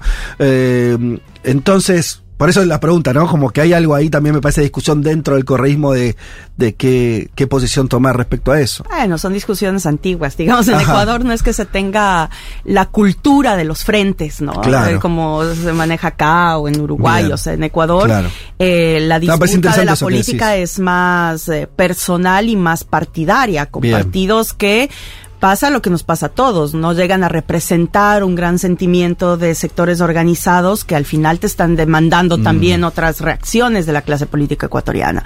Entonces, cuando tú llegas a hablar de un frente, hemos recaído en algunos momentos, incluso en el propio ejercicio de gobierno de Rafael Correa, con la conformación de frentes electorales, que Mm. terminan siendo eso. Entonces, digo, es momento realmente, y la situación en Ecuador amerita que podamos construir un frente un poco más amplio que permita una mayor eh, consolidación de una unidad nacional. Ah, Correa ha dicho, hay que ir hacia un fren- frente patriótico. Mm. Bueno, sea como sea que se llame, necesitamos sentarnos Sí. en la mesa, sectores que por lo menos coincidimos más, que son las cosas que nos dividen más de la derecha conservadora, que está en la disputa de un país quebrado y que sabemos que no es un tema local, es un tema regional también de disputa cuando estamos enfrentando un segundo ciclo progresista con otras características totalmente diferentes a lo que fue el primero de este siglo, pero que eh, te demanda. Yo soy partícipe absoluta de que al 25 tenemos que llegar con un frente, por eso es importante para la Revolución Ciudadana el triunfo de este proceso electoral, porque es lo que permitiría abrir un nuevo abanico ya dentro de la posibilidad de gobernanza Mm. de un frente mucho más amplio. Y obviamente no eh, un frente de izquierda en Ecuador no puede estar por fuera de un tratamiento específico con la dirigencia indígena actual de la CONAI. Gabriela, te pregunto, y en relación a, este momento en el que se llega a elecciones a través de, bueno, la, quizás más llamada muerte cruzada, ¿hay legitimidad en la población en relación a creer en el proceso electoral como algo que puede generar un, cierre de esta crisis o, hay ilusión a la hora del voto o apuesta a un proyecto político, digamos, en ese sentido? Lo pienso también en clave regional en, lo que, en relación a lo que hablabas recién y en este día en Argentina. Y quisiera darte una respuesta diferente, pero yo siento que el ánimo regional es complejo frente al mecanismo de democracia. En esta misma encuesta que yo les decía que revisaba, que el 50% de la población quiere salir del país, el 70% no cree en la democracia. Claro. Entonces, claro, te enfrentas y sigues convocando a un sistema de democracia que, digamos, no es ahora, también ha venido mostrando debilidades ya en los últimos años. Es un sistema de democracia absolutamente representativo, liberal, que, que topó fondo, es decir, ya no representa en sí mismo el movimiento de las nuevas estéticas organizativas a nivel de nuestro territorio. Como dice Álvaro García Lineri nos plantea, hay que trabajar sobre esa mixtura de una representación y de una participación real dentro de las democracias de nuestros pueblos. Y los procesos electorales tal puntual, así los procesos literales de ir a, a las urnas, pues cada vez eh, te convocan menos a ese, a ese sentir esperanzador que debería tener el pueblo. Ahora, Ecuador, frente a la realidad que está viviendo, obviamente eh, nosotros hemos tratado de involucrar mucho a la población en el sentir de que el voto puede ser un parteaguas de la política ecuatoriana, Mm. definitivamente Claro. en este momento. La gente eh, es muy pro, o sea, es- fue muy pronto el ejercicio de gobierno de Rafael Correa, entonces tiene un comparativo muy inmediato de cómo vivía con Rafael Correa o con las políticas de la Revolución Ciudadana y qué es lo que ha pasado en los últimos seis años. Entonces también eso ha permitido que hoy podamos eh, puntear la, la elección, eh, la preferencia electoral. ¿Te imaginas un retorno finalmente de, de Correa a, a disputar la presidencia, sea en el 25 o después? No sé, ¿lo, lo ves eso o es, o es algo que no, no, no pasa por ahí eh, y ya, o, o ya están eh, totalmente mm, volcados a una renovación de liderazgos o eh, mm, por, por lo- los últimos que se presentaron como candidatos a la presidencia, tanto eh, Luisa como Arauz antes? Yo creo que no está separado, es decir, el relevo de, de figuras existe y gracias a eso, pues hoy el 80% del territorio ecuatoriano es gobernado por gobiernos locales de la Revolución Ciudadana con cuadros de excelentísima calidad y ahora el binomio y las candidaturas a la Asamblea porque ahora vamos a elegir presidencia y Asamblea porque está Mm. ahora el Ecuador es, además se suma a que Guillermo Lazo está gobernando bajo decreto Claro. sin un órgano parlamentario de por medio, entonces eh, digamos hay un, Perdón, ¿renuevan todos los asambleístas? Todos, sí. Sí, todo. Ah, Sí, es como total. Es que se se dibuja otro, asamblea. claro, se dibuja otro poder ejecutivo y legislativo completo. Exactamente. Se, se disolvió la asamblea y por lo tanto hoy estamos Bien. ante una elección completa parlamentaria.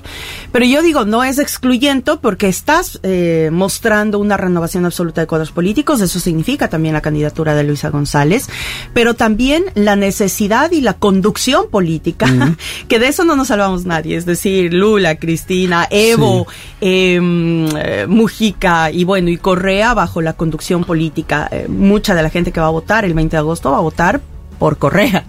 Correa no puede volver al país porque, como sabemos, Sí. pues tiene una sentencia de ocho años eh, de prisión y 25 años de prohibición de participación política por el delito de influjo psíquico.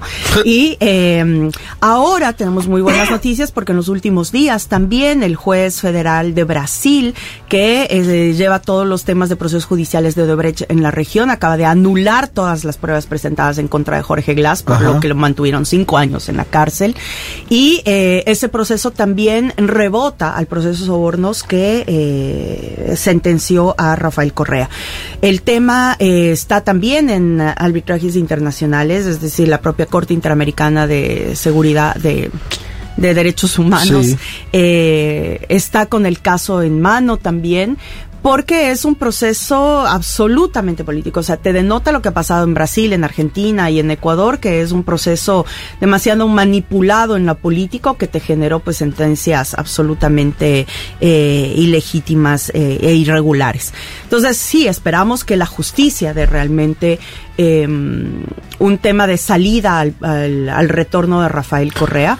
Eh, muchos dijeron que Luisa González su único objetivo era dar una amnistía a Rafael Correa. Sí. Pues lo hemos dicho, el propio Rafael dice, no, no hay que pensar en una amnistía porque al final aquí no hay culpabilidad. Una Claro. amnistía se acepta cuando hay culpabilidad. Esto tiene que resolverse bajo la verdad. Pero un cambio constitucional está previsto en caso de que pueda ella acceder a la presidencia y tener un buen bloque de legisladores o es algo a descartar totalmente. Hay la propuesta de un sector de ir a un proceso constituyente en cuanto a ello. No es algo que esté en firme, digamos, no es algo que se haya decidido. Hay una propuesta de un sector que lo, que lo ha realizado. Ahora hay que Después de lo de Chile, los procesos constituyentes se deben mirar con un poco más de cuidado. Pero además, con una característica, y es que en este periodo ningún presidente tiene mayoría parlamentaria. Claro. Y claro. eso muy contrario de lo que dicen los conservadores, que denota una diversidad democrática. No, al contrario, te cautiza. Y lo que te haces al cautizar es que no puedes avanzar. Claro. Y en ese sentido, pues lo que nos queda al pueblo ecuatoriano es una constitución que hay que retomarla, que hay que ejecutarla. Una decir, constitución una muy buena en un momento muy malo, buena. ¿no? Es una constitución Sí. muy buena que la guardaron en el cajón de un archivo.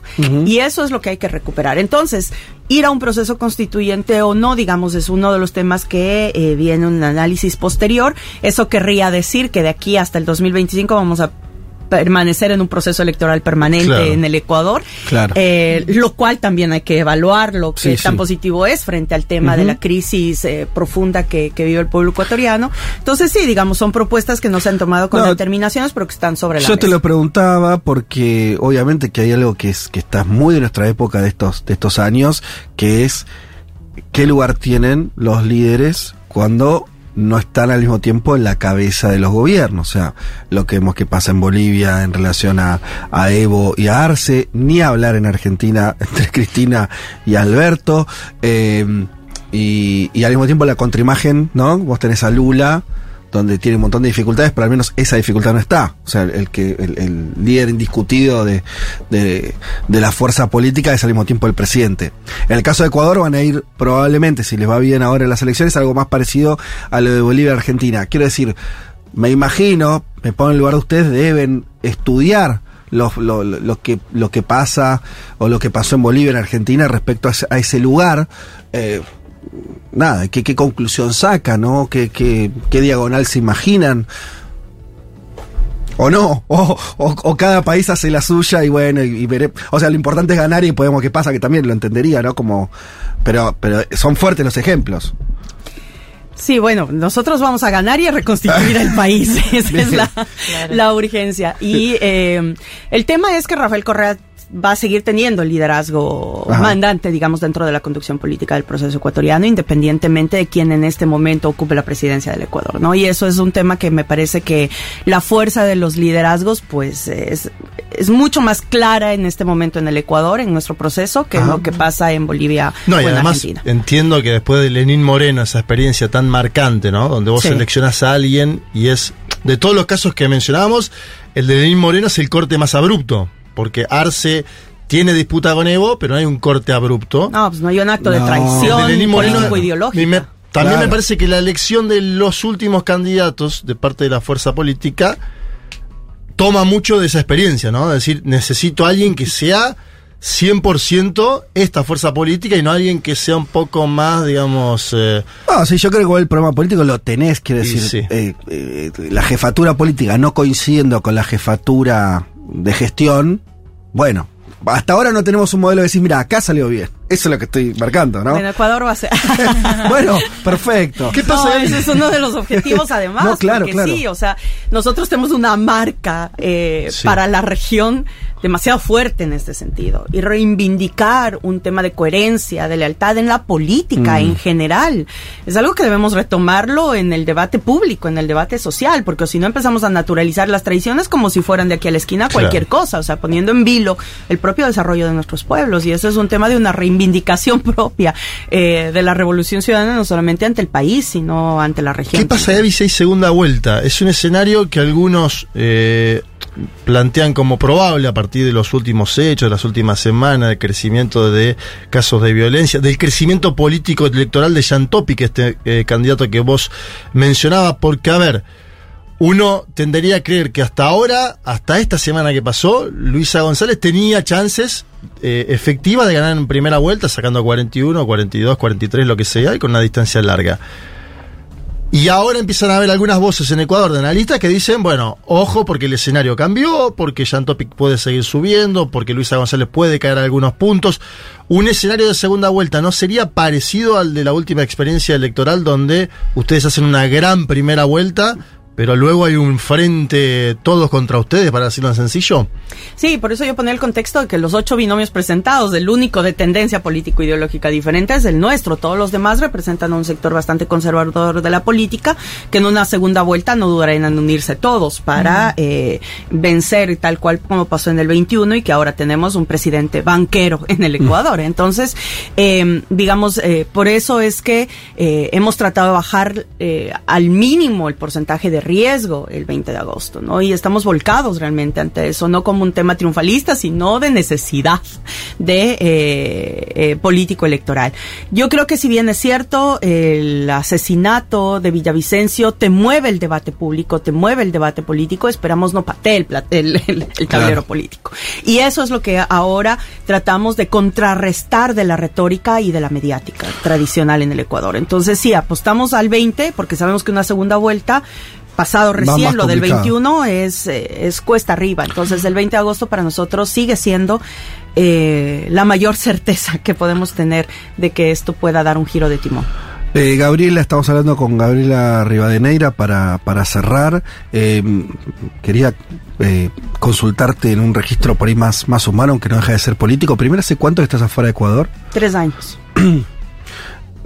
¿Tenés muchas ganas de volver a vivir poder vivir en tu país? ¿Cómo se juega eso en tu, en tu vida?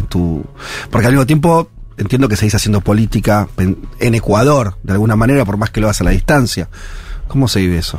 Sí, yo creo que esa responsabilidad que se tiene no la dejamos por más que físicamente no estemos en nuestro territorio, ¿no? Y yo creo que esa escuela que nos da Rafael también, haciendo política desde el exilio, pues nos ha movido a muchos de los exiliados, porque no es que somos dos o tres, somos eh, al menos cerca de dos docenas de exiliados políticos de la Revolución Ciudadana en diferentes países, uno de ellos principalmente México. Eh, bueno, a, a raíz de octubre del 19 de las revueltas, pues nos acusaron de rebelión, en mi caso de instigación. Eh, Ajá. Llegué a México en enero del 2020 y desde ahí he podido mantener una política activa en Ecuador, en América Latina y digamos en el propio proceso que se está viviendo de la cuarta transformación eh, en México. Eso nos permite tener como, digamos, una mirada un poco más amplia para saber eh, que justamente nuestro país no es un tema que salga por fuera de este formato de disputa eh, regional, como yo decía en algún momento, que también nos convoca a mirarnos, ¿no? Y a estar presentes aquí en el día de hoy y estar mirándonos permanentemente, porque eso depende en las tendencias de la región. Eh, pero bueno, humana y personalmente, digamos, eh, uno hace eh, vida donde le toca. Y con la militancia encima, pues hemos podido formalizar el Instituto para la Democracia Eloy Alfaro en México. Es un instituto que se de- dedica exclusivamente a temas de formación y capacitación política a cuadros de partidos políticos de la región. Ujú. Un proceso bastante interesante. Digamos que en dos años hemos podido eh, tener un poco más de 1.500 cuadros políticos de la región de izquierda eh, formándose con nosotros. Y eso también es apostar a que esta Ujú. reconfiguración cada vez vaya perdiendo o vaya teniendo menos vulnerabilidad, ¿no? Eh, Yo te lo preguntaba también porque me imaginaba, viste que para nuestra generación, año más, año menos, no importa, eh, la idea del exiliado, de que tengas que irte de tu país por, Sí, tus, de los ideas, padres, no de por uno. tus ideas políticas, correspondía a otra época. Eh, y cuando digo eso, me re- lo que pienso también es eh, como siento que en el caso de ustedes, se, eh, cómo es esa adaptación, porque me parece que por ahí otras generaciones tenían ya como no digo una normalización, pero sí era parte de los De costos de hacer política, que hubiera un golpe de Estado, que te tuvieras que ir, que te persiguieran, que mataran a compañeros. No, bueno, toda una, una situación, digo, más propio de los años 70, principios de los 80. Para nuestra generación eso es algo que, que en blanco y negro, ¿no? Que nuestra película era otra. ¿Cómo ¿Qué te se, cómo se, cómo, cómo, cómo reconvertís eso? Eh, ¿Me entendés, no? Sí, es que ¿cómo te ibas a imaginar que en pleno siglo XXI tuvieras que tener eh, asilados políticos en otros países? Yo recuerdo, por ejemplo, el cuerpo diplomático mexicano cuando nos recibió en la embajada en Quito. Era una novedad porque ya no estudiaban estos casos en la diplomacia claro, de los no países. sabían qué hacer, cómo Entonces, recibirlos. claro, después de lo nuestro, a dos semanas viene el golpe en Bolivia, la embajada Mm. de México en Bolivia recibe también asilos y se llamaban entre ellos a ver cómo habían hecho en Ecuador. Para, o sea, era, Claro. era como una cosa novísima nuevamente claro. dentro del, del tema de la propia escuela de diplomacia de, de nuestros países. Entonces, con eso digo, eh, si bien es cierto, México tiene una historia eh, de, de, de exilio de, de, de derechos humanos y todo que es histórica. Sí, la Embajada de México en Argentina recibió nada más y nada menos que a, a Cámpora, que era un presidente que estuvo en el supuesto. 73 y, y después logró irse allá. O sea, eh, México siempre tuvo eso, pero 40 años antes. Yo al tercer mes de que estaba, porque yo viví tres meses en la, en la embajada de México y al tercer mes yo decía, oigan, y, y ya podemos salir. Y decía, no, tranquila, imagínate cuánto tiempo estuvo Cámpora. y nosotros decíamos, no, por favor, no Ah. es muy alentador ese tema para alguien que está encerrado en una Estuvo embajada. años. Pero, sí Claro. lo sé, pero eh, me refiero a que este tema también te confronta a una historia, pero te confronta también a las amenazas de una derecha no solo conservadora, sino una derecha o un formato de derecha fascista que se impuso y que se está imponiendo en la región y que no podemos perder de vista. Es decir, no son las mismas condiciones. Hay amenazas diferentes. Hay personajes de la política que adoptan eh, temas eh, fascistas que incluso son repelados por los mismos conservadores, digamos, entre comillas, de la decencia del conservadurismo. Es decir, también hay una pugna y una disputa. Sí. Decimos es tiempos de incertidumbres. Ajá. Y cuando hablamos de incertidumbres, la derecha tiene una incertidumbre, Bien. la izquierda tiene una incertidumbre y pues los pueblos están en una Ajá. incertidumbre permanente que eh, trayendo de nuevo Álvaro García Linera dice podemos estar con esta incertidumbre entre idas y venidas al menos 20 años más y no logramos realmente marcar eh, a través de, de- de estos temas de mayor conciencia, de la revolución de las conciencias, como lo dice Andrés Manuel López Obrador, etcétera, un tema de otra accionar, el que la gente empiece nuevamente a confiar en el sistema de democracia, en el que la gente pueda encontrar realmente otra vez cierta esperanza en una clase política que pueda no solo parecer diferente, sino plantear otros Mm. retos a la sociedad. Y yo decía, hay nuevas estéticas. La izquierda no puede seguir pensando en una campaña como en los 80 o en los 90, cuando hoy el movimiento feminista te ha marcado otras, eh, otras tendencias organizativas, otras estéticas organizativas, cuando hay todo un tema ambientalista que convoca mucho a una nueva generación que no logramos entender. Y yo te digo, yo soy millennial todavía, me Mm. pero los centennials, que son mis hijos, es una cosa de un choque, además, atravesado por todo un desarrollo tecnológico brutal. Yo ni siquiera quiero imaginarme cuáles van a ser nuestros debates en la clase política de nuestros países frente a la inteligencia artificial, por Mm. ejemplo. Entonces, claro, estás frente a amenazas que no puedes, o sea, tienes que cambiar. Y ese cambio te demanda también un sacudón de toda esta clase política. Y digo, es un momento de incertidumbre en el que si nosotros lo asumimos como tal, deberíamos buscar una salida urgente para realmente volver a mínimamente estabilizar la representación política. Bueno, muy interesante todos estos últimos conceptos también. Gabriela, te agradecemos un montón, estuvimos conversando un rato largo, gracias por el tiempo que nos dedicaste, supongo que estás con, con actividades y cosas acá en Buenos Aires, ¿Cuándo, ¿hasta cuándo estás? Mañana, mañana. Mañana ya te vas. Sí. O sea, conocer los resultados, con los resultados puestos te tomas el, el Sí, avión. soy parte de este grupo de visitantes Mm, internacionales del proceso electoral, así Muy que bien. ahora estamos expectantes de lo que pase acá y aprendiendo mucho del sistema también. Al Mm. final terminan siendo sistemas que eh, sirven para estos comparativos de cómo generar mayor confianza institucional frente a la, Bien. a la democracia, aún insípida que tenemos en nuestros pueblos, pero que hay que Y eso lo digo a propósito de los 40 años de democracia acá en Argentina y que deben ser protegidos como tal y más Hay un bien documental, hay un documental que cuenta la historia de Gaby, se llama Se fue a volver. Me parece que estaba bueno por la pregunta que vos hacías de, de los exiliados de este siglo, podríamos decirlo. Cuenta la historia de todos los políticos ecuatorianos que se tuvieron que ir a México. Ah, mira. ¿Y dónde se ve? fue a vol- En YouTube está, lo hizo Capital 21. ¿Cómo se llama? Se fue a volver, se llama la Se fue a volver. el documental. Ahí obviamente está el testimonio de ella, pero también de varios compañeros Está más, ¿no? Correa, de Sí, sí. Patiño y bueno, de algunos otros. Son apenas siete historias de, del exilio, de muchas otras. Eh, lo, lo presentamos aquí En a final CCK. de año, sí, en el CCK también. Así que bueno, está a disposición abierto en el canal YouTube de Capital 21. Eh, ojalá lo puedan ver. Eh, porque además enlaza toda esta dinámica regional de la guerra judicial, ¿no? Y todo lo que eso significa. Bueno, muy interesante. Te agradecemos muchísimo eh, la visita. Eh, y nosotros nos vamos a escuchar ratones paranoicos haciendo la avispa. Ya venimos.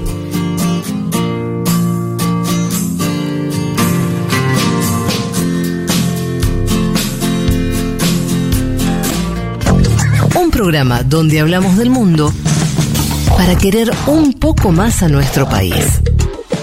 Federico Vázquez, Juan Elman, Juan Manuel Carr, con Violeta Weber y Malena Rey. Un mundo de sensaciones. Bye.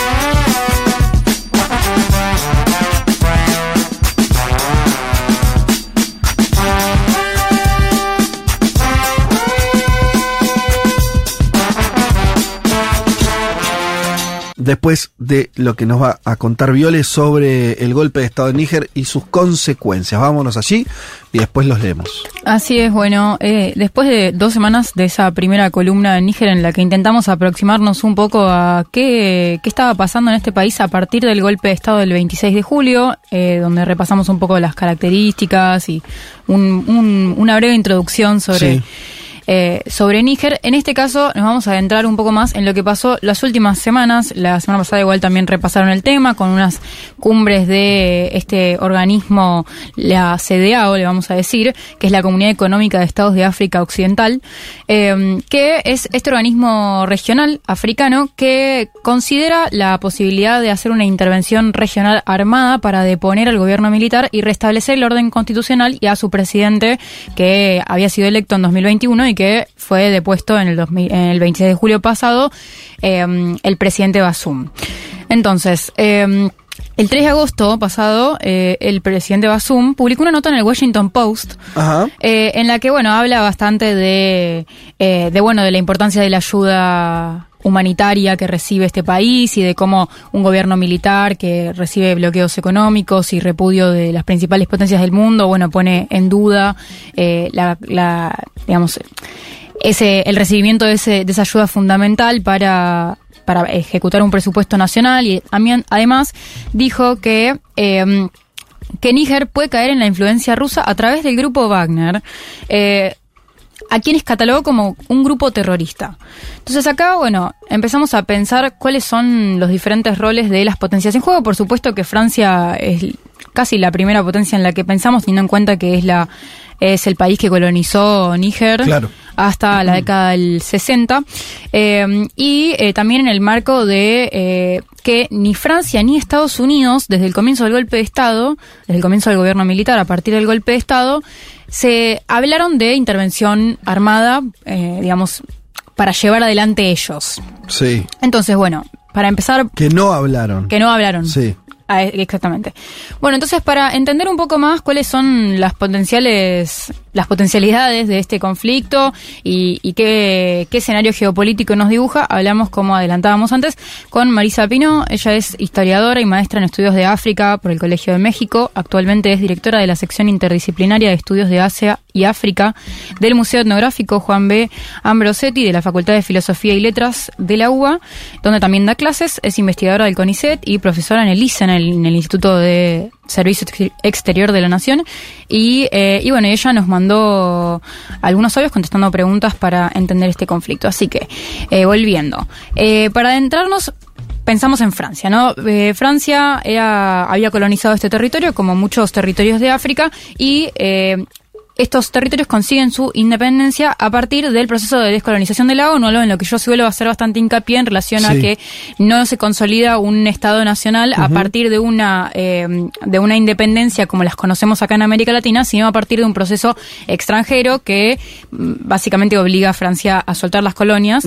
Eh, y, y bueno, en ese sentido no, no, no hubo un- el establecimiento de un Estado nacional eh, que tenga la- las características institucionales de la democracia o, de ciertos valores liberales que son los que terminan generando inestabilidad a través del tiempo.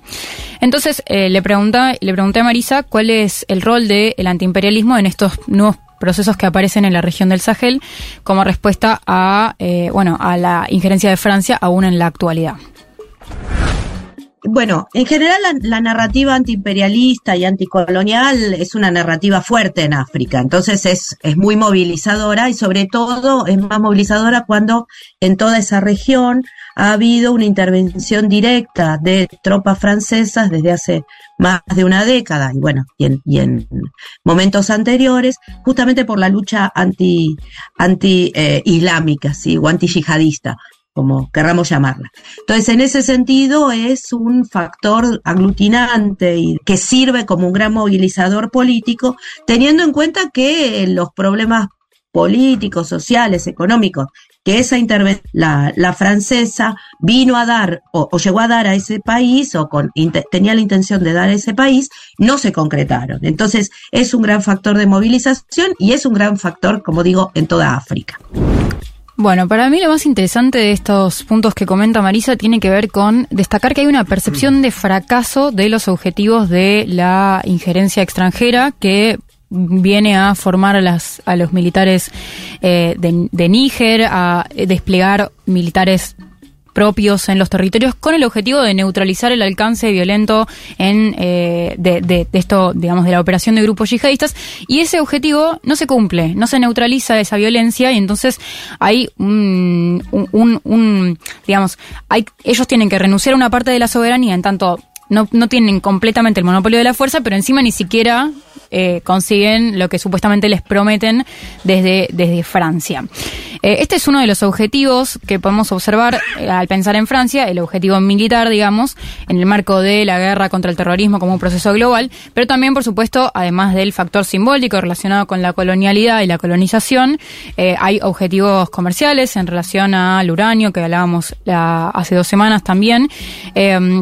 Y, eh, y bueno, y en este marco también aparece eh, una Francia que parece bastante cómoda con dejar a la CDAO llevar la iniciativa sobre cómo gestionar una posible eh, un, un posible una mm, posible restitución del orden constitucional.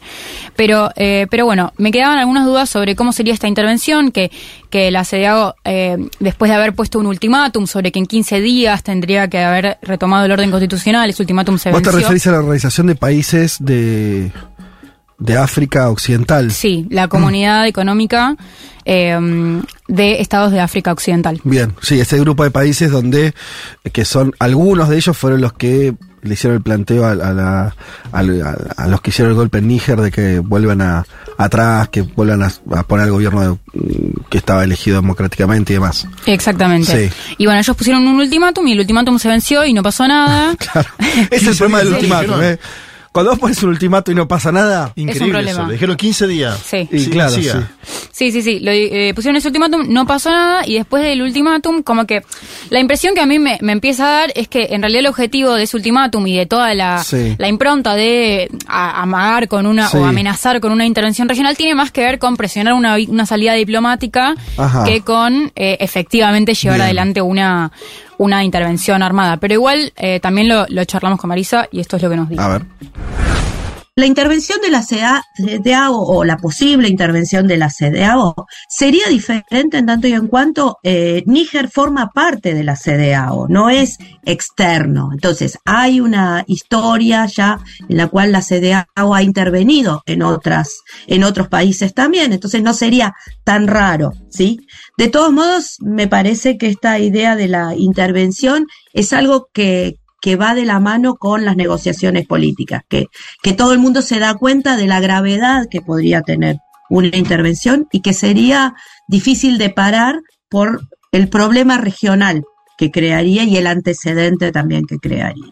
Entonces, sí sería diferente que de las potencias extranjeras, sí sería diferente también de que, que fuera impulsada por la ONU, porque para muchos eh, africanos y africanas entienden que la ONU ha sido un instrumento en muchos casos para, para su propia dominación. Hace falta que te lo digan, ¿no? Es el meme. Y sí, y de hecho, eh, a partir, a raíz de esta conversación, eh, me puse a investigar un poco cuáles fueron las otras intervenciones de la CDAO en las que no vamos a a ahondar, pero sí que hubo varias en Costa de Marfil, Mali, Guinea-Bissau, Gambia, o sea, hay una acción ahí Claro. activa de este organismo de gestionar un poco que más o menos todos se mantengan democráticos, constitucionales, prolijitos. Eso por un lado. Por otro lado, las potencias occidentales, Estados Unidos, Europa, están como especulando un montón. De hecho, aparece mucho en diarios occidentales, lo vi sobre todo en Deutsche Welle, pero también en la boca de dirigentes europeos y yanquis, que hablan de la posibilidad de que Rusia se involucre. Sí. Eh, Putin condenó el golpe de Estado cuando asumió el gobierno militar, pero tiene lazos comerciales y diplomáticos no solo con, Mm. eh, con este país, sino también con los de otros gobiernos militares que asumieron a, a partir de golpes de Estado en la región como Mali y Burkina Faso. Sobre todo Burkina Faso, ¿no? Sobre todo Burkina Faso, exactamente. Sí, que además son todos países muy cercanos. ¿eh? Es como hablar de Brasil, Paraguay, Argentina. Están todos, están todos Son juntos. todos- Vos ves son el todos mapa. limítrofes. Níger, exacto, eh, el limítrofe a Burkina Faso, que a su vez, eh, ustedes aquí nombraron Costa de Marfil también, que Sí. también es limítrofe, bueno, es todo, todo parte de la misma región. Digo, África es un continente enorme, estamos hablando de una parte muy específica que es eh, lo que sería el norte occidental, eh, eh, donde del Golfo de Guinea, ¿no? Ahí, todo, todos esos países están muy cerquita unos del otro. Que también se la conoce como la región del Sahel y que también eso, digamos, que tiene la característica de un flujo importante de eh, actividad de grupos yihadistas. Y en relación a esto que decís con, eh, eh, con respecto a las fronteras, también eh, me preguntaba como cuál era la diferencia en los casos de Mali y Burkina Faso, que fueron los últimos golpes de Estado en 2021 y 2022, eh, que en esos casos no se habló tanto de intervención Mm. y por qué en este caso sí. Eso le preguntamos. A ver. Níger tiene una característica especial porque está en un cruce de caminos. ¿sí? Está en un lugar muy central que vincula con países del norte de África, con países de- del África Central y con países del África Occidental. Hay que tener en cuenta que Níger, por ejemplo, tiene con ocho países, de los cuales, sin restar importancia hay a otros, hay algunos tan importantes como Libia, Argelia, como, como Mali, como Nigeria. Entonces, está en un lugar central que organiza todo lo regional y entonces tiene una importancia muy grande. Y por otro lado, ha sido como el, el lugar que tomaron los franceses y también Estados Unidos como el lugar desde el cual controlar la región sobre los yihadistas o para llevar adelante la guerra contra los islamistas. Y en ese sentido, entonces es muy importante que, que justifica entonces toda esta preocupación que se tenga, tanto por Francia, Estados Unidos y por los países de la región. Así es. Entonces, eh, bueno, tenemos eh, otros gobiernos, estos gobiernos militares que cada vez son más en la región y que rechazan la presencia de tropas eh, de potencias económicas de Occidente y que eso tiene su contracara en ciertos movimientos políticos que políticos y militares que toman el poder y que representan ese sentimiento antiimperialista que cada vez encuentra más espacio en estas sociedades y que vemos muy presente cuando hablábamos de las protestas a favor del golpe y de las consignas eh, anti-Francia e incluso pro-Rusia alguna, pero sobre todo anti-Francia en la Embajada de Francia, quemando banderas de Francia eh, y... em, en este sentido, quizás vemos una Francia un poco más tranquila ante, es- ante, esas, eh, ante esos simbolismos que hay en, eh, en la sociedad de Níger. eh, y que también, en este sentido, lo veía bastante en línea con las declaraciones de Anthony Blinken al respecto, que no, no hablan de intervenir, no hablan de involucrarse, más que, digamos, de manera muy superficial. Escuchemos a Blinken. ECOWAS, the organization that brings together West African countries, is playing a lead role in making clear the um, imperative of the return to constitutional order, and we very much support ECOWAS's uh, leadership and, uh, and work on this. Bueno, Blinken dice, la CDAO, la organización que reúne a los países de África Occidental, está desempeñando un papel de liderazgo en dejar en claro el imperativo del retorno al orden constitucional y apoyamos mucho el liderazgo y el trabajo de la CDAO en ello. Es, me parece como re- relevante en la medida en la que, bueno, sabemos cómo ha intervenido Estados Unidos en, en muchos gobiernos de esta región, de otras regiones eh, con algunas características en común y eh, que me parece que también habla de el juego geopolítico que se abre para este país eh, en el territorio. Entonces, creo que como venimos charlando desde hace varias semanas, el rol de África como región se reconfigura en este momento histórico en el que las instituciones que crearon están fortalecidas y que incluso a veces están las instituciones están más fortalecidas que los mismos sistemas de gobierno de algunos de los países que las conforman eh, y bueno tienen sus propios objetivos sus propios valores a los cuales responden y actúan. Eh, y para quizás lo sorprendente es que a veces esos valores esos objetivos de por ejemplo en este caso la CDA eh, están en línea con los objetivos de las potencias occidentales y que también eh, bueno, es interesante de, de- de- de pensar. Entonces, volviendo un poco a la pregunta que planteamos para pensar esta columna, eh, de, pensar si este, si este conflicto puede escalar o de dimensionarlo, eh, creo que si bien la geografía de Níger y su rol como democracia en el Sahel, o como la última democracia que quedaba en el Sahel en, Sí. en este marco, lo configuran como un país que es diferente a otros casos de, de la región, las potencias no parecen estar como que no dan más de, de que están a punto de mandar tropas, Sí. sino como que hay cierta cautela, a ver qué pasa, a ver si, si, si se gestiona solo, y la posible intervención del asediado tampoco se termina de definir, ni de, eh, y, y de hecho hablan de, de una intervención potencial, eh, y Eso eh, no es debilidad de la CEDAW. Yo estaba mirando las movilizaciones que hubo los últimos días eh, en Níger. Da la sensación de que hay un apoyo al grupo golpista. O sea, uno a la distancia siempre es muy difícil analizar estas cosas, ¿no? Eh, siempre es muy difícil analizar. Sobre todo cuando el país es. Movilizaciones, un país que no conocemos, de un, condi- de un continente que además conocemos poco. Pero yo veo que la CEDAW se iba a juntar ayer en Ghana y que dijo, no por Sí. cuestiones técnicas no nos juntamos. O sea, iban a tomar una decisión. Bueno, es que ahí Vieron la movilización y Mm. dijeron, no, cuestiones técnicas. Hay un problema ahí, ¿eh? Que, Sí. que por ahí una parte de la población, que sucede con mucho golpe de Estado, lastimosamente, apoya el golpe de Estado. Totalmente, y de hecho es lo que ya también hemos hablado acá, que tiene que ver con que hubo movilizaciones a favor del golpe, pero no hubo ninguna movilización a favor del presidente electo, ni en favor de la Exacto. democracia, Ajá. ni en pedido de, un- de la restitución del orden constitucional. Y hace unos días salió una nota en el Economist, en The Economist, que hace una especie de sondeo de la opinión en las ciudades de Níger y eh, lo que lo que arroja esa es eh, esa no sé si sería, podríamos catalogarla de investigación, pero bueno, lo que arroja esa nota es que eh, la gente parece estar a favor de la Junta, pero desearía que eventualmente haya unas nuevas elecciones. Pero lo que no hay es una defensa o un aferro a el orden democrático que estaba en curso. El expresidente, de hecho, está detenido él, la mujer y los hijos. Sí, Digo, para mostrar el cuadro ¿no? de situación. de algunos ministros. Agreguemos Níger, eh, esto es muy sencillo que lo vean, eh, pueden entrar a, a Google Maps y ahí están, este, nada, eh, mm, la- la- las características geográficas y demás del país. Eh, Níger, además de ser un país, lo dijimos ya la semana pasada, muy pobre, nada que ver con Nigeria, por ejemplo, Claro. que tiene otra escala económica, es un país como completamente la mayoría de su territorio es desértico, de hecho ni siquiera tiene una parte, este, si querés, más verde como tienen eh, muchos de los países que están ya más cercanos a la, a la costa, eh, como, como Ghana, como Costa Marfil, como Nigeria misma.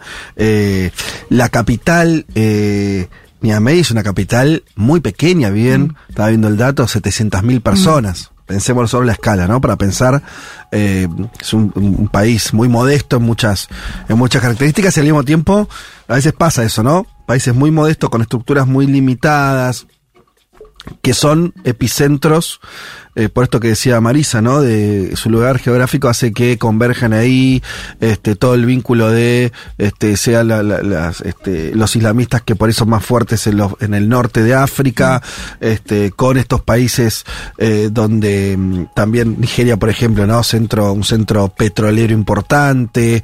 Eh, entonces, bueno, me imagino es una mala combinación, un país débil, pequeño en términos económicos y de población también, y al mismo tiempo con, cruzado con tensiones que lo superan en algún punto, ¿no?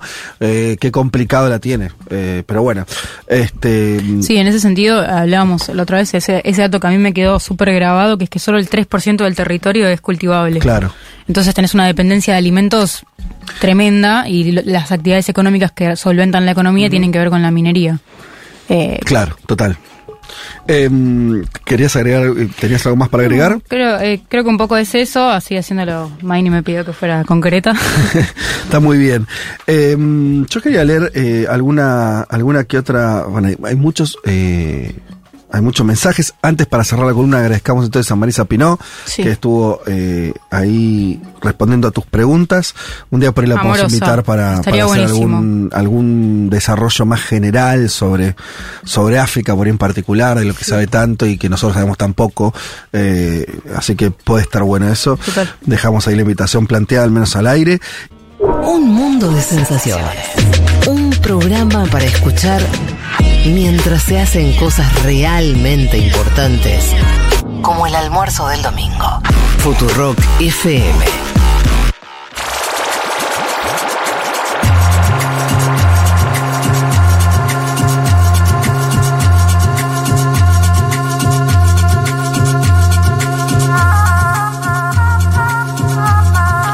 ¿Nos vamos a Brasil, Juanma? Sí, señor. ¿Qué pasó, viejo? Ya, bueno, era noticia la cumbre amazónica en Brasil, ¿no? Sí. Encabezada por Lula, ahí vamos a ir hacia el final de la columna. Sin embargo, el día viernes se conoció una investigación de la Policía Federal que compromete a Mauro Cid, un ayudante de Jair Mesías Bolsonaro, pero también al propio presidente Bolsonaro, que aparentemente, de acuerdo a la investigación, vendió esos obsequios de para el Estado brasilero de parte de los países árabes, los vendió a través de intermediarios en los Estados Unidos de América. Ese es el título, la noticia. Yo lo que necesito saber rápidamente es, esa venta, Sí. ¿fue antes de, la, de que lo acusen? ¿O vino, o lo- el tipo se lo llevó, lo vendió y después vino la acusación y ahí se querían matar de que lo habían vendido? Eso fue así. Ah, las- esto que te- Así eh, fue. eh, Increíble. claro. Porque es muy berreta eso, vos, Sí. ¿entendés? Yo preferiría como ya la más sobregirada que es Claro. te acusan, te querés sacar de encima, entonces Claro, lo. chau, chau, chau. Bueno, No está más, vendelo, vendelo, así. Pero no, ellos lo vendieron como si fuera propio. Ellos, Acá no hay ningún problema. ellos suben las joyas el día 30 de diciembre del 2022 al avión presidencial de Brasil, Sí. lo cual hace todo más grave todavía. Y se quedan en los Estados Unidos de América y cuatro lotes de joyas son vendidos. ¿sí? Se tentó el chabón. para generar dinero, atención a este dato, en efectivo, que este es, si vos me decís cómo, con qué palabras definirías a la palabra Bolsonaro, yo te puedo decir muchas, ¿no? Sí. Una es mafia, podríamos decirlo, pero les gusta mucho el dinero en efectivo, este es un dato específico, ¿te acordás los 51 Ah, sí, pro- las sí. 51 propiedades que aparentemente habrían comprado también con dinero en efectivo, en especie, como le dicen en Brasil? Sí. Dinero vivo. me Vivo, enca- dice. Me encanta la Dinero categoría. vivo. Dinero vivo. La viva, el Eh, vivo. Me- la- es buena, es buena. La crocante, le dicen Sí. acá algunos también, ¿no? Obviamente, imagínate que los investigadores dicen, acá hay crímenes de peculado y lavado de dinero, y detrás de todo esto, ¿quién te pensás que está en la justicia? ¿A quién te imaginás que está detrás de esta causa hoy? Eh, al, al- al presidente del Tribunal Alexander de. Moraes, señora, Al señora. Alexander de Moraes, dijo, voy a continuar con esto. Viste que en Brasil las investigaciones tienen título, Ajá, le ponen nombre. sí. Se titula Lucas 12, 2. Que es un algo bíblico. Claro, es un versículo de la Biblia donde se lee, escuché la frase. A ver. Me encantan estas cosas de la justicia brasileña, Poesía. me fascinan porque son muy peculiares del país. Sí. No existen en otro país. No hay nada oculto que no se descubra ni oculto que no se sepa. Mira. Esa es la alusión Lucas 12.2. Sí. Obviamente, imagínense ustedes, después de la operación del día viernes, donde eh, está investigado el propio Bolsonaro, está investigado eh, Sid, su ayudante, que ya está detenido, yo contaba antes, por el carnet de vacunación. Sid aparentemente fue quien falsificó el carnet de vacunación de Jair Mesías Bolsonaro, está detenido desde mayo por ese, ese supuesto, presunto delito. Y atención con otro dato de las últimas horas. La Policía Federal le pide al Supremo Tribunal Federal que ponga fin al secreto bancario de dos personas. Secreto bancario es los movimientos, ustedes bien saben, de dinero de una persona. Jair Mesías Bolsonaro y Michelle Bolsonaro.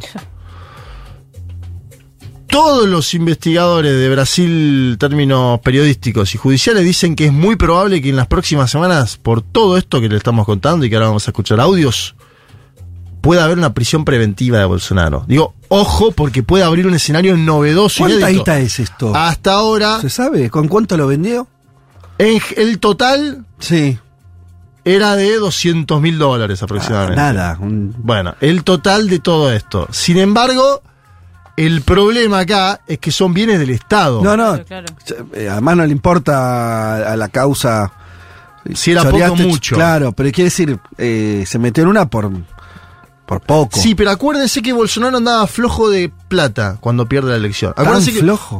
acuérdense lo siguiente. Como una colecta. Él ¿no? le pide a eh, Costa Neto, Valdemar, Valdemar Costa Neto, que es el presidente Sí. del PL, que él vuelve a Brasil, pero solamente si le ponen casa y un salario. Ajá.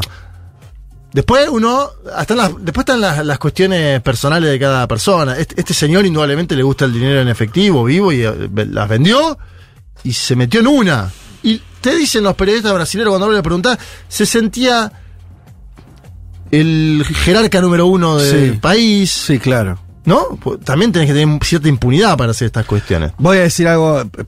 Hay un límite dudoso entre. Quiero decir, si vos sos, además si tenés las características de Bolsonaro, que no es, viste, el, el chabón más institucionalista del mundo, no sé quién te hace un regalo, y debe haber sentido que era para él, que era personal. Bueno, tenés que leer la historia de los países, ¿no? En general los países guardan todo. Digo, me acuerdo, justo hablábamos de Ecuador. En. Ecuador en su momento, en Palacio de Carondelet, estaban todos los obsequios que le habían dado al entonces jefe de Estado. Después vino Lenín Moreno, no se sabe qué pasó con eso. Pero eso son discusiones internas de cada Estado, ¿viste? Y acá si te están buscando encontrarte algo, Mm. y medio que te obsequiaste. La verdad, lo que pienso yo ahora escuchando. Te voy a hacer escuchar el primer audio.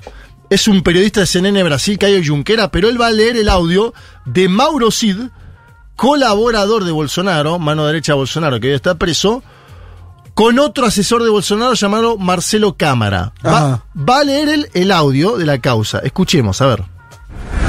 um áudio, como se diz, é, matador.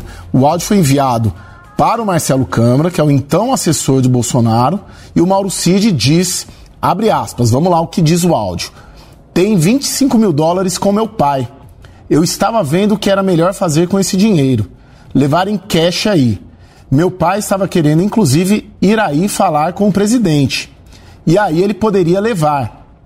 Entregaria em mãos mas também pode depositar na conta. Eu acho que quanto menos movimentação em conta, melhor, né? Fecha aspas. Bien, cuenta el periodista de la CNN Brasil, es un audio, como se dice, matador. Fue enviado para Marcelo Cámara, entonces asesor de Bolsonaro. Mauro Sil le dice, escuchen ustedes, tengo 25 mil dólares con mi padre. Estaba viendo qué era lo mejor para hacer con ese dinero. Llevar en calle ahí. Mi padre estaba queriendo incluso ir a hablar con el presidente. ¿Sí? Está diciendo que le iba a llevar dinero. Sí. El padre de Mauro Cid, que aparte fue militar en la misma época que Bolsonaro, lo cual Ajá. hace todo una cuestión casi de amigotes. Sí. Mi padre estaba qu- queriendo incluso ir a hablar con el presidente y ahí lo podría llevar, entregar en mano, pero también lo puede depositar en la cuenta. Creo que cuanto menos movimiento en la cuenta, mejor, ¿no? Dice este señor Mauro sí, Cid Eso lo sabemos todos. a Marcelo Cámara. Claro, pero no lo, no lo digas en un audio. No, claro, bueno. Cid. Bien, vuelvo. Las joyas viajaron entonces en el avión presidencial el día 30 de diciembre del 2022, cuando Bolsonaro deja Brasil para no participar en la asunción de Lula. ¿Se acordarán bien ustedes esa época? son enviadas a través de intermediarios a joyerías especializadas en Miami y Nueva York. ¿Y en, qué pasa? Hay un momento donde el Tribunal de Cuentas de Brasil dice, meses atrás, cuando se empieza a destapar esto, todo eso es patrimonio público. Es decir, tiene que volver a el Estado de Brasil. Bolsonaro devuelve algunas joyas. Ah, devuelve algunas. Pero se dan cuenta de que algunas estaban todavía en Estados Unidos. Entonces Sí. Bolsonaro manda intermediarios a comprarlas. Ah, ¿Se entiende? claro. Ahí, ahí descubren todo y hay un problema. Me causa un poco de gracia, pero hay un problema que, que una de las. Un, un reloj de una marca muy conocida. Sí, que Rolex. Exacto. Sí. Valuado en 70 mil dólares. Lindo. Que era enviado por los países árabes. eh, lo vendieron y su paradero se desconoce.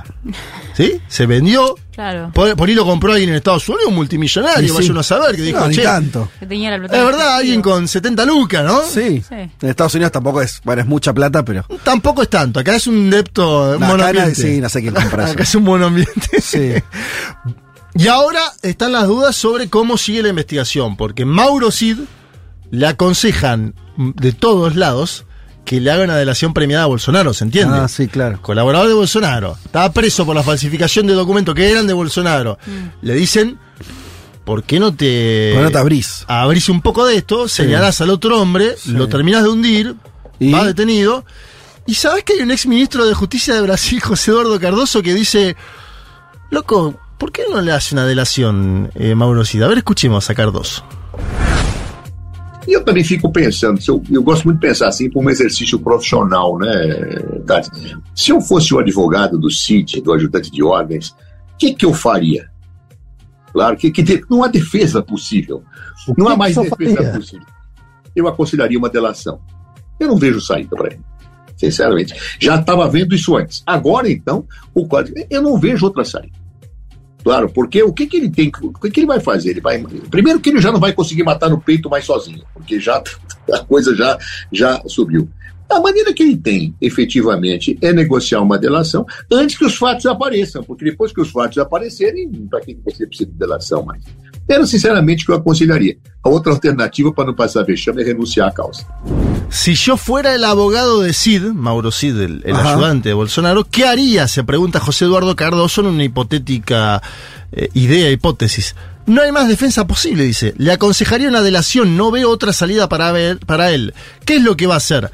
La forma que efectivamente tiene es negociar una delación antes de que aparezcan más hechos, porque después de que aparezcan más hechos, ¿para qué necesita una denuncia? Es lo que yo le aconsejaría.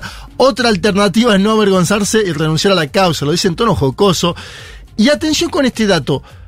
Ustedes saben que Bolsonaro es un hombre que le dicen algo y a los cuatro minutos sale declarando algo, ¿no? Contestatario, que está en general veloz, podríamos decirlo. Sí. Ansioso también. Sí. ¿no? Una persona. Sí, sí. Le dicen algo y a los Un dos poco minutos- reflexiva. Sí, pero. Y en este caso. Tardó 12 horas en la, la- la defensa de Bolsonaro, desde que inaugura la Policía Federal todo Ajá. este acontecimiento, hasta que dicen, no, bueno, es inocente. Un comunicado muy parco, ¿no? Podríamos decir, de parte de la defensa de Jair Mesías Bolsonaro.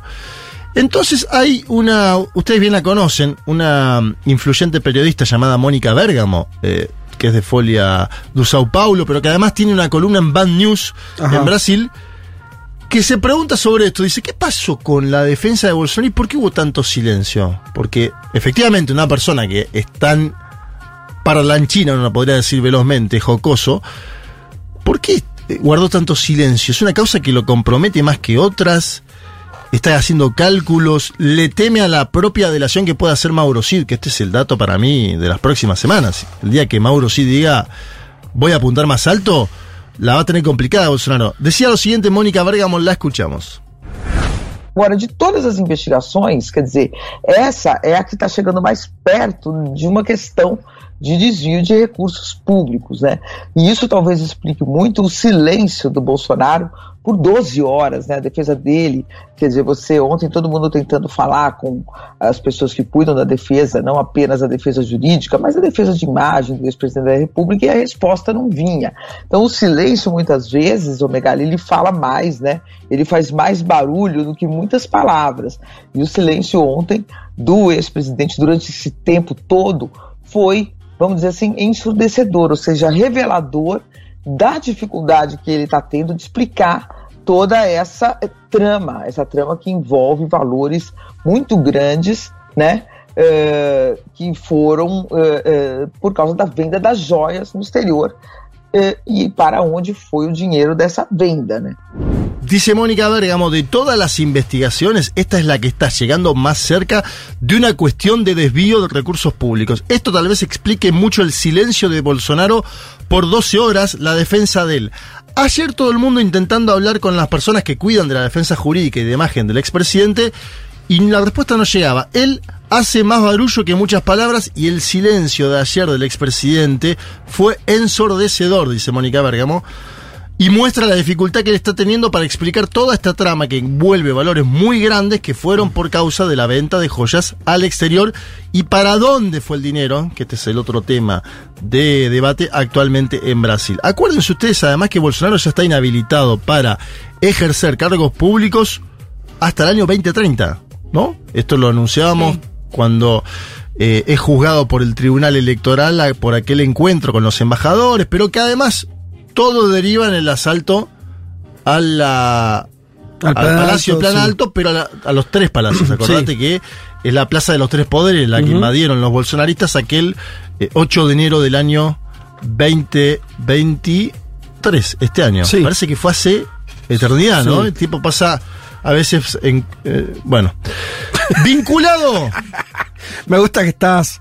Se te cruzó un razonamiento filosófico y dijiste, no, pero paja, Sí, sigamos, sí. dale. Vinculado con la investigación eh, en torno a la interferencia electoral de las elecciones, esta semana fue detenido un señor también muy importante en el esquema Bolsonaro. A ver. Silvinei Vázquez, pero Vázquez con ese, así que no tiene nada que ver tu familia en esto. No, porque eso es, de portugués. El Vázquez con ese ahí. Claro. Es, es de portugués. Bien. Sí. Este hombre era el titular de la Policía Rodoviaria Federal, que es nada menos que la Policía Caminera. Sí. Bien. La detención es en la ciudad de Florianópolis.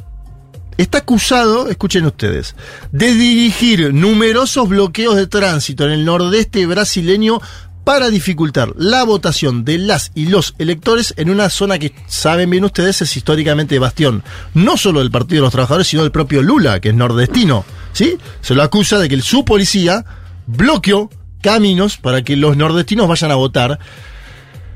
Bien, además de todo eso, él era titular cuando hubo numerosos bloqueos de bolsonarismo posterior a las elecciones, ¿no? Yo tuve, yo perdí un vuelo por este señor Silvina y Vázquez, así que esta semana le mandamos eh, saludos y besos.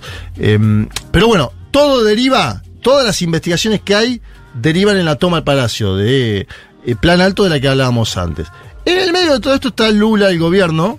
No quiero terminar esta columna sin ir un poco hacia eso. Ajá. Hubo una cumbre amazónica. Aprovecho que está Viole para también eh, hacer un balance acá conjunto de esa cumbre o, o picotearlo. Yo creo que es un triunfo político de Lula en términos de lo que juntó de presidentes, no sé si tanto de lo que el saldo, ¿no? De las declaraciones. Bueno, como siempre suele suceder en estas cumbres, había una frase famosa de Hugo Chávez que decía: Los presidentes van de cumbre en cumbre y los pueblos de abismo en abismo. ¿no? Ajá. Y Lula lo que intenta ahora es, para mí, formar un paraguas que tenga que ver con todos adentro de mi conducción, sería. Claro, ¿No? líder regional a full. Bueno, por eso, todos adentro de mi conducción. Es el único que puede lograr una foto donde esté Dina Boluarte, que para algunos es presidenta, que para otros es una presidenta de facto, que llegó al poder después de la destitución de posición de Pedro Castillo, su detención, y a la vicepresidenta de Maduro, una figura también de peso fuerte en Venezuela, que se llama Delcy Rodríguez, acuérdense ustedes. Las, están al lado de él en la foto, digo, y, y no fue Maduro porque ya había ido a Brasil anteriormente, incluso Sí. había generado algún problema, acuérdense, en la cumbre de presidentes sudamericanos. Es un Lula que está queriendo capitanear este barco. Y que además, ojo, porque hoy hay elecciones en Argentina, se empezará a configurar el panorama. Lula va a tener que dialogar con el presidente argentino, sea quien sea. Y sí. Sí, los candidatos ya dijeron que están en, para eso igual. Bueno, exacto. todo- Yo me imagino una foto donde cualquiera de los dos candidatos de Juntos por el Cambio que pase hoy, supongamos, el jefe de gobierno, la ex ministra de Seguridad, bueno, tendrán que tener un vínculo con Lula. Jefe de gobierno ya dijo todo, eh, más allá de, no- vamos a desideologizar la relación con Brasil y tener reuniones mensuales con... Bueno, este es un punto. Después, por ejemplo, ¿qué hará la ex ministra de Seguridad en caso de que haya alguien del gobierno de Nicolás Maduro en esa misma cumbre? Eso es todo, un- es todo inquietante a futuro para desmalezarlo, porque Macri estuvo con Delcy Rodríguez, pero después en un momento dijeron no vamos a compartir más espacio con estos señores. Venezuela ahí sufrió la autojuramentación de Juan Guaidó, ahora irá a unas elecciones que también asoman complicadas y pongo el punto en consideración de lo que acaba de suceder con el Partido Comunista de Venezuela. Intervenido por Nicolás Maduro, eso es algo que lo dice el PCB, ¿eh? porque muchas veces acá decimos la inhabilitación de María Corina Machado, pero también aparece por el otro flanco que el PSV está jugando fuerte incluso dentro del ámbito de la izquierda. Bien, vuelvo a Lula. Eh, habló, se mostró en esa foto, me interesa también lo que pensás, Viole, sobre esta cumbre en particular, y volvió a su discurso histórico que es, vamos a ir a la COP28, que va a ser próximamente, y que pongan plata a los países poderosos de este planeta y no pongamos plata a nosotros. Escuchamos a Lula, a ver. Vamos para a COP28 com objetivos de dizer ao mundo rico que, se quiserem preservar efetivamente o que existe de floresta, é preciso colocar dinheiro, não apenas para cuidar das copas da floresta, mas para cuidar do povo que mora lá embaixo, que quer trabalhar, que quer estudar, que quer comer, que quer passear e que quer viver decentemente. É cuidando desse povo que a gente vai cuidar da floresta. Dice Lula, nosotros vamos para la COP28, que se va a hacer, entiendo, próximamente. En noviembre. En noviembre. Con el objetivo de decirle al mundo rico que si quisieran preservar efectivamente lo que existe de bosques, es necesario poner dinero para cuidar también al pueblo que vive ahí abajo, que quiere trabajar, estudiar, comer, pasear y vivir decentemente. Es cuidando de ese pueblo que vamos a cuidar de los bosques. Yo creo que es la línea histórica de Lula que me da la sensación de que más allá de la cuestión amazónica particular, peculiar, de juntar a todos los países que efectivamente tienen eh, ese lugar en su eh, suelo, está la cuestión de él de volver a dirigir ¿no? Eh, un marco de situación en América Latina, en América del Sur en particular. Y que esto viene pasando con Lula en la CELAC en Buenos Aires, con Lula en la cumbre sudamericana en eh, Brasil, con Lula, con algunos jefes de Estado, en este caso Alberto Ángel Fernández, yéndole a tocar el, ¿no? la puerta diciéndole, che, me conseguí fondos. Acuérdense de aquella famosa frase de Lula, bueno, Alberto vuelve hoy, mi amigo, vuelve sin plata, ¿te acordás? Sí, claro. Después, con Lula teniendo injerencia en el peso de Dilma en el banco de los BRICS. Con Lula teniendo injerencia en decidir quién ingresa o no a los BRICS. este es el otro punto. Los BRICS se van a juntar ahora en Sudáfrica, entiendo, a fines de agosto. Se ha decidido que la Argentina se sume a un algo así como BRICS Plus. BRICS Plus, sí. Bueno, hay que que igual cuando empiezan a. Eh, pero ellos dicen, los cinco, es como, es como el Mercosur. O sea, no entras a los BRICS. el Mercosur tiene cuatro socios. Entras algo a, a los, los amigos de los BRICS, algo así. Y es como el G20 del G5. Ampliado, claro. El Mercosur tiene cuatro socios plenos. Sí, y después sí. tiene algunos que son socios invitados, Sí. que van, hablan. Sí, sí. La Argentina habrá que ver ahí qué estatus toma. Mm. Lula uno lo escucha en las declaraciones, le da mucho hincapié a la Argentina, porque también le sirve a Lula ideológicamente para torear un poco, ¿no? A decir el FMI hizo estragos en Argentina, lo que dice Lula permanentemente. Y con eso está el paraguas del BRICS, el Banco de los BRICS, eh, su vínculo con China, etcétera. Viole. No, sí, y volviendo capaz a, bueno, lo, que también supongo que tengo yo para aportar, que es el análisis de la cuestión ambiental, creo que eh, Lula, en este momento en el que, como bien mapeas, busca de configurarse como líder regional, eh, interpreta en la Amazonía un capital y una fuerza de trabajo, eh, digamos, una, concepción ontológica novedosa de la naturaleza como una, una naturaleza que produce, eh, y en este sentido propone una visión de los países de América Latina que comparten ese suelo como poseedores de un, de, de- de un capital muy valioso porque produce productos para la importación que todo el mundo necesita, que Europa tiene dependencia muy concreta de minerales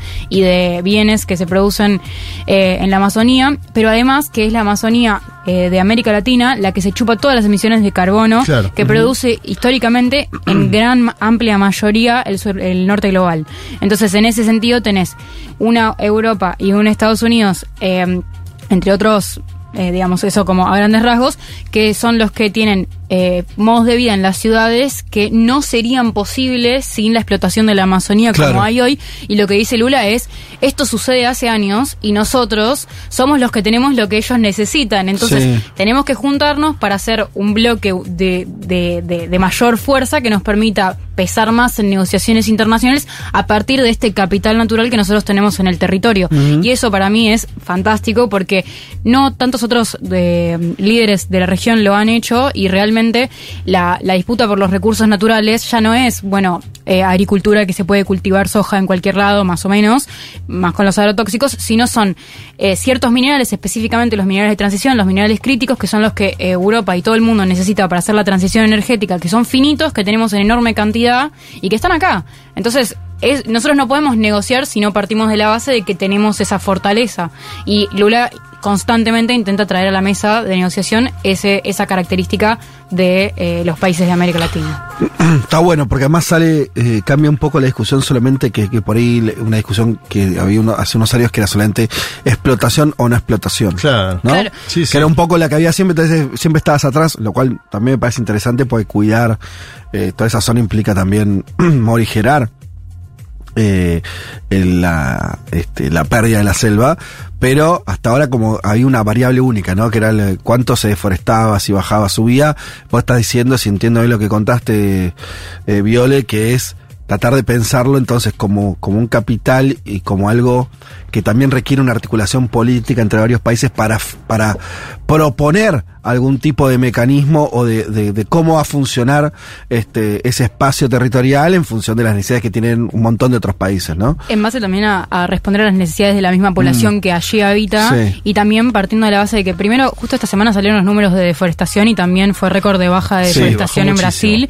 O sea, tener en cuenta eso y por otro lado decir, eh, nosotros vivimos en un capitalismo extractivista, o sea, no hay, no podemos tener modos de vida no extractivistas, o sea, la, la no explotación no es una de las posibilidades, Claro. pero no es lo mismo cualquier modo de No, explotación. claro, sí, sí. Entonces, y no es lo mismo a cuánto vendés Exacto. eso que estás explotando. Entonces, si vos tenés una mayor, un- o sea, valorás más los recursos que tenés y el potencial que tienen esos eh, esos territorios y la necesidad de cuidarlos para poder seguir explotándolos, entonces ahí podés capitalizar eso como en negociaciones a futuro y Termino con un dato que es lo de bueno, la encuesta Latino Barómetro, de la cual habló la semana pasada Juan Elman. Lo muestra Lula con una aprobación de 61%, Divino. eh, alta, eh, más alta incluso que la de López Obrador, de acuerdo a Latino Barómetro. Después, obviamente, está Folia, que lo sitúa un poco más abajo, las encuestadoras eh, eh, brasileras. Me da la sensación de que hay una aceptación que, en buena parte, más que por la ideología, es por la economía. Ha mejorado mucho en el último año la economía de Brasil. Hubo deflación en los últimos meses. Los productos alimenticios salen menos que el año pasado. Hubo un aumento del salario mínimo. Además, bajó un poco ahora las tasas propuestas por el propio Banco Central en una determinación que, atención, Campos Neto, que es el titular del Banco Central, se juntó en las horas previas a tomar esa determinación con el propio Bolsonaro, algo que circuló ahora en los medios de comunicación en Brasil. Un Lula que está en un buen momento, podríamos decirlo, y un Bolsonaro en aguas bajas. Habrá que ver porque esto también se puede ir modificando, y me imagino incluso que con una detención de Bolsonaro, por ahí sus partidarios se movilizan. Lo pienso en potencial, o- no lo sé. Claro. Con Lula se movilizaron, no tanto como si, si hubiera pasado en otro país, pero se movilizaron. Mm. Hubo 580 días que personas fueron a movilizarse Sí. a Curitiba. ¿Qué sucederá si Bolsonaro es detenido? Es, una, es una incógnita. Ser una incógnita. Bien. Dicho todo esto, cerrando entonces eh, esta parte sobre Brasil, cerrando casi el programa, nos vamos a anunciar entonces eh, los ganadores del libro del Perindongui. Tenemos dos ganadores. A ver, Maini. Entre los muchísimos mensajes que llegaron, hay que ¿Cuántos decirlo. llegaron? ¿200 mil? No, bueno. Sos un poquito fantasiosa, vos, Ah. No, no, pero sí llegaron muchos y tenemos dos ganadoras. El primero, va, la primera es Bárbara Caletti y el segundo es Mateo Matarazo. Así que No tuvieron, les- no tuvieron que, que forzarse ni pensar mucho porque no había consigna, así solo que. había que dejar su nombre. Y vos lo sorteaste. Solo apellidos italianos elige Maini, ¿no?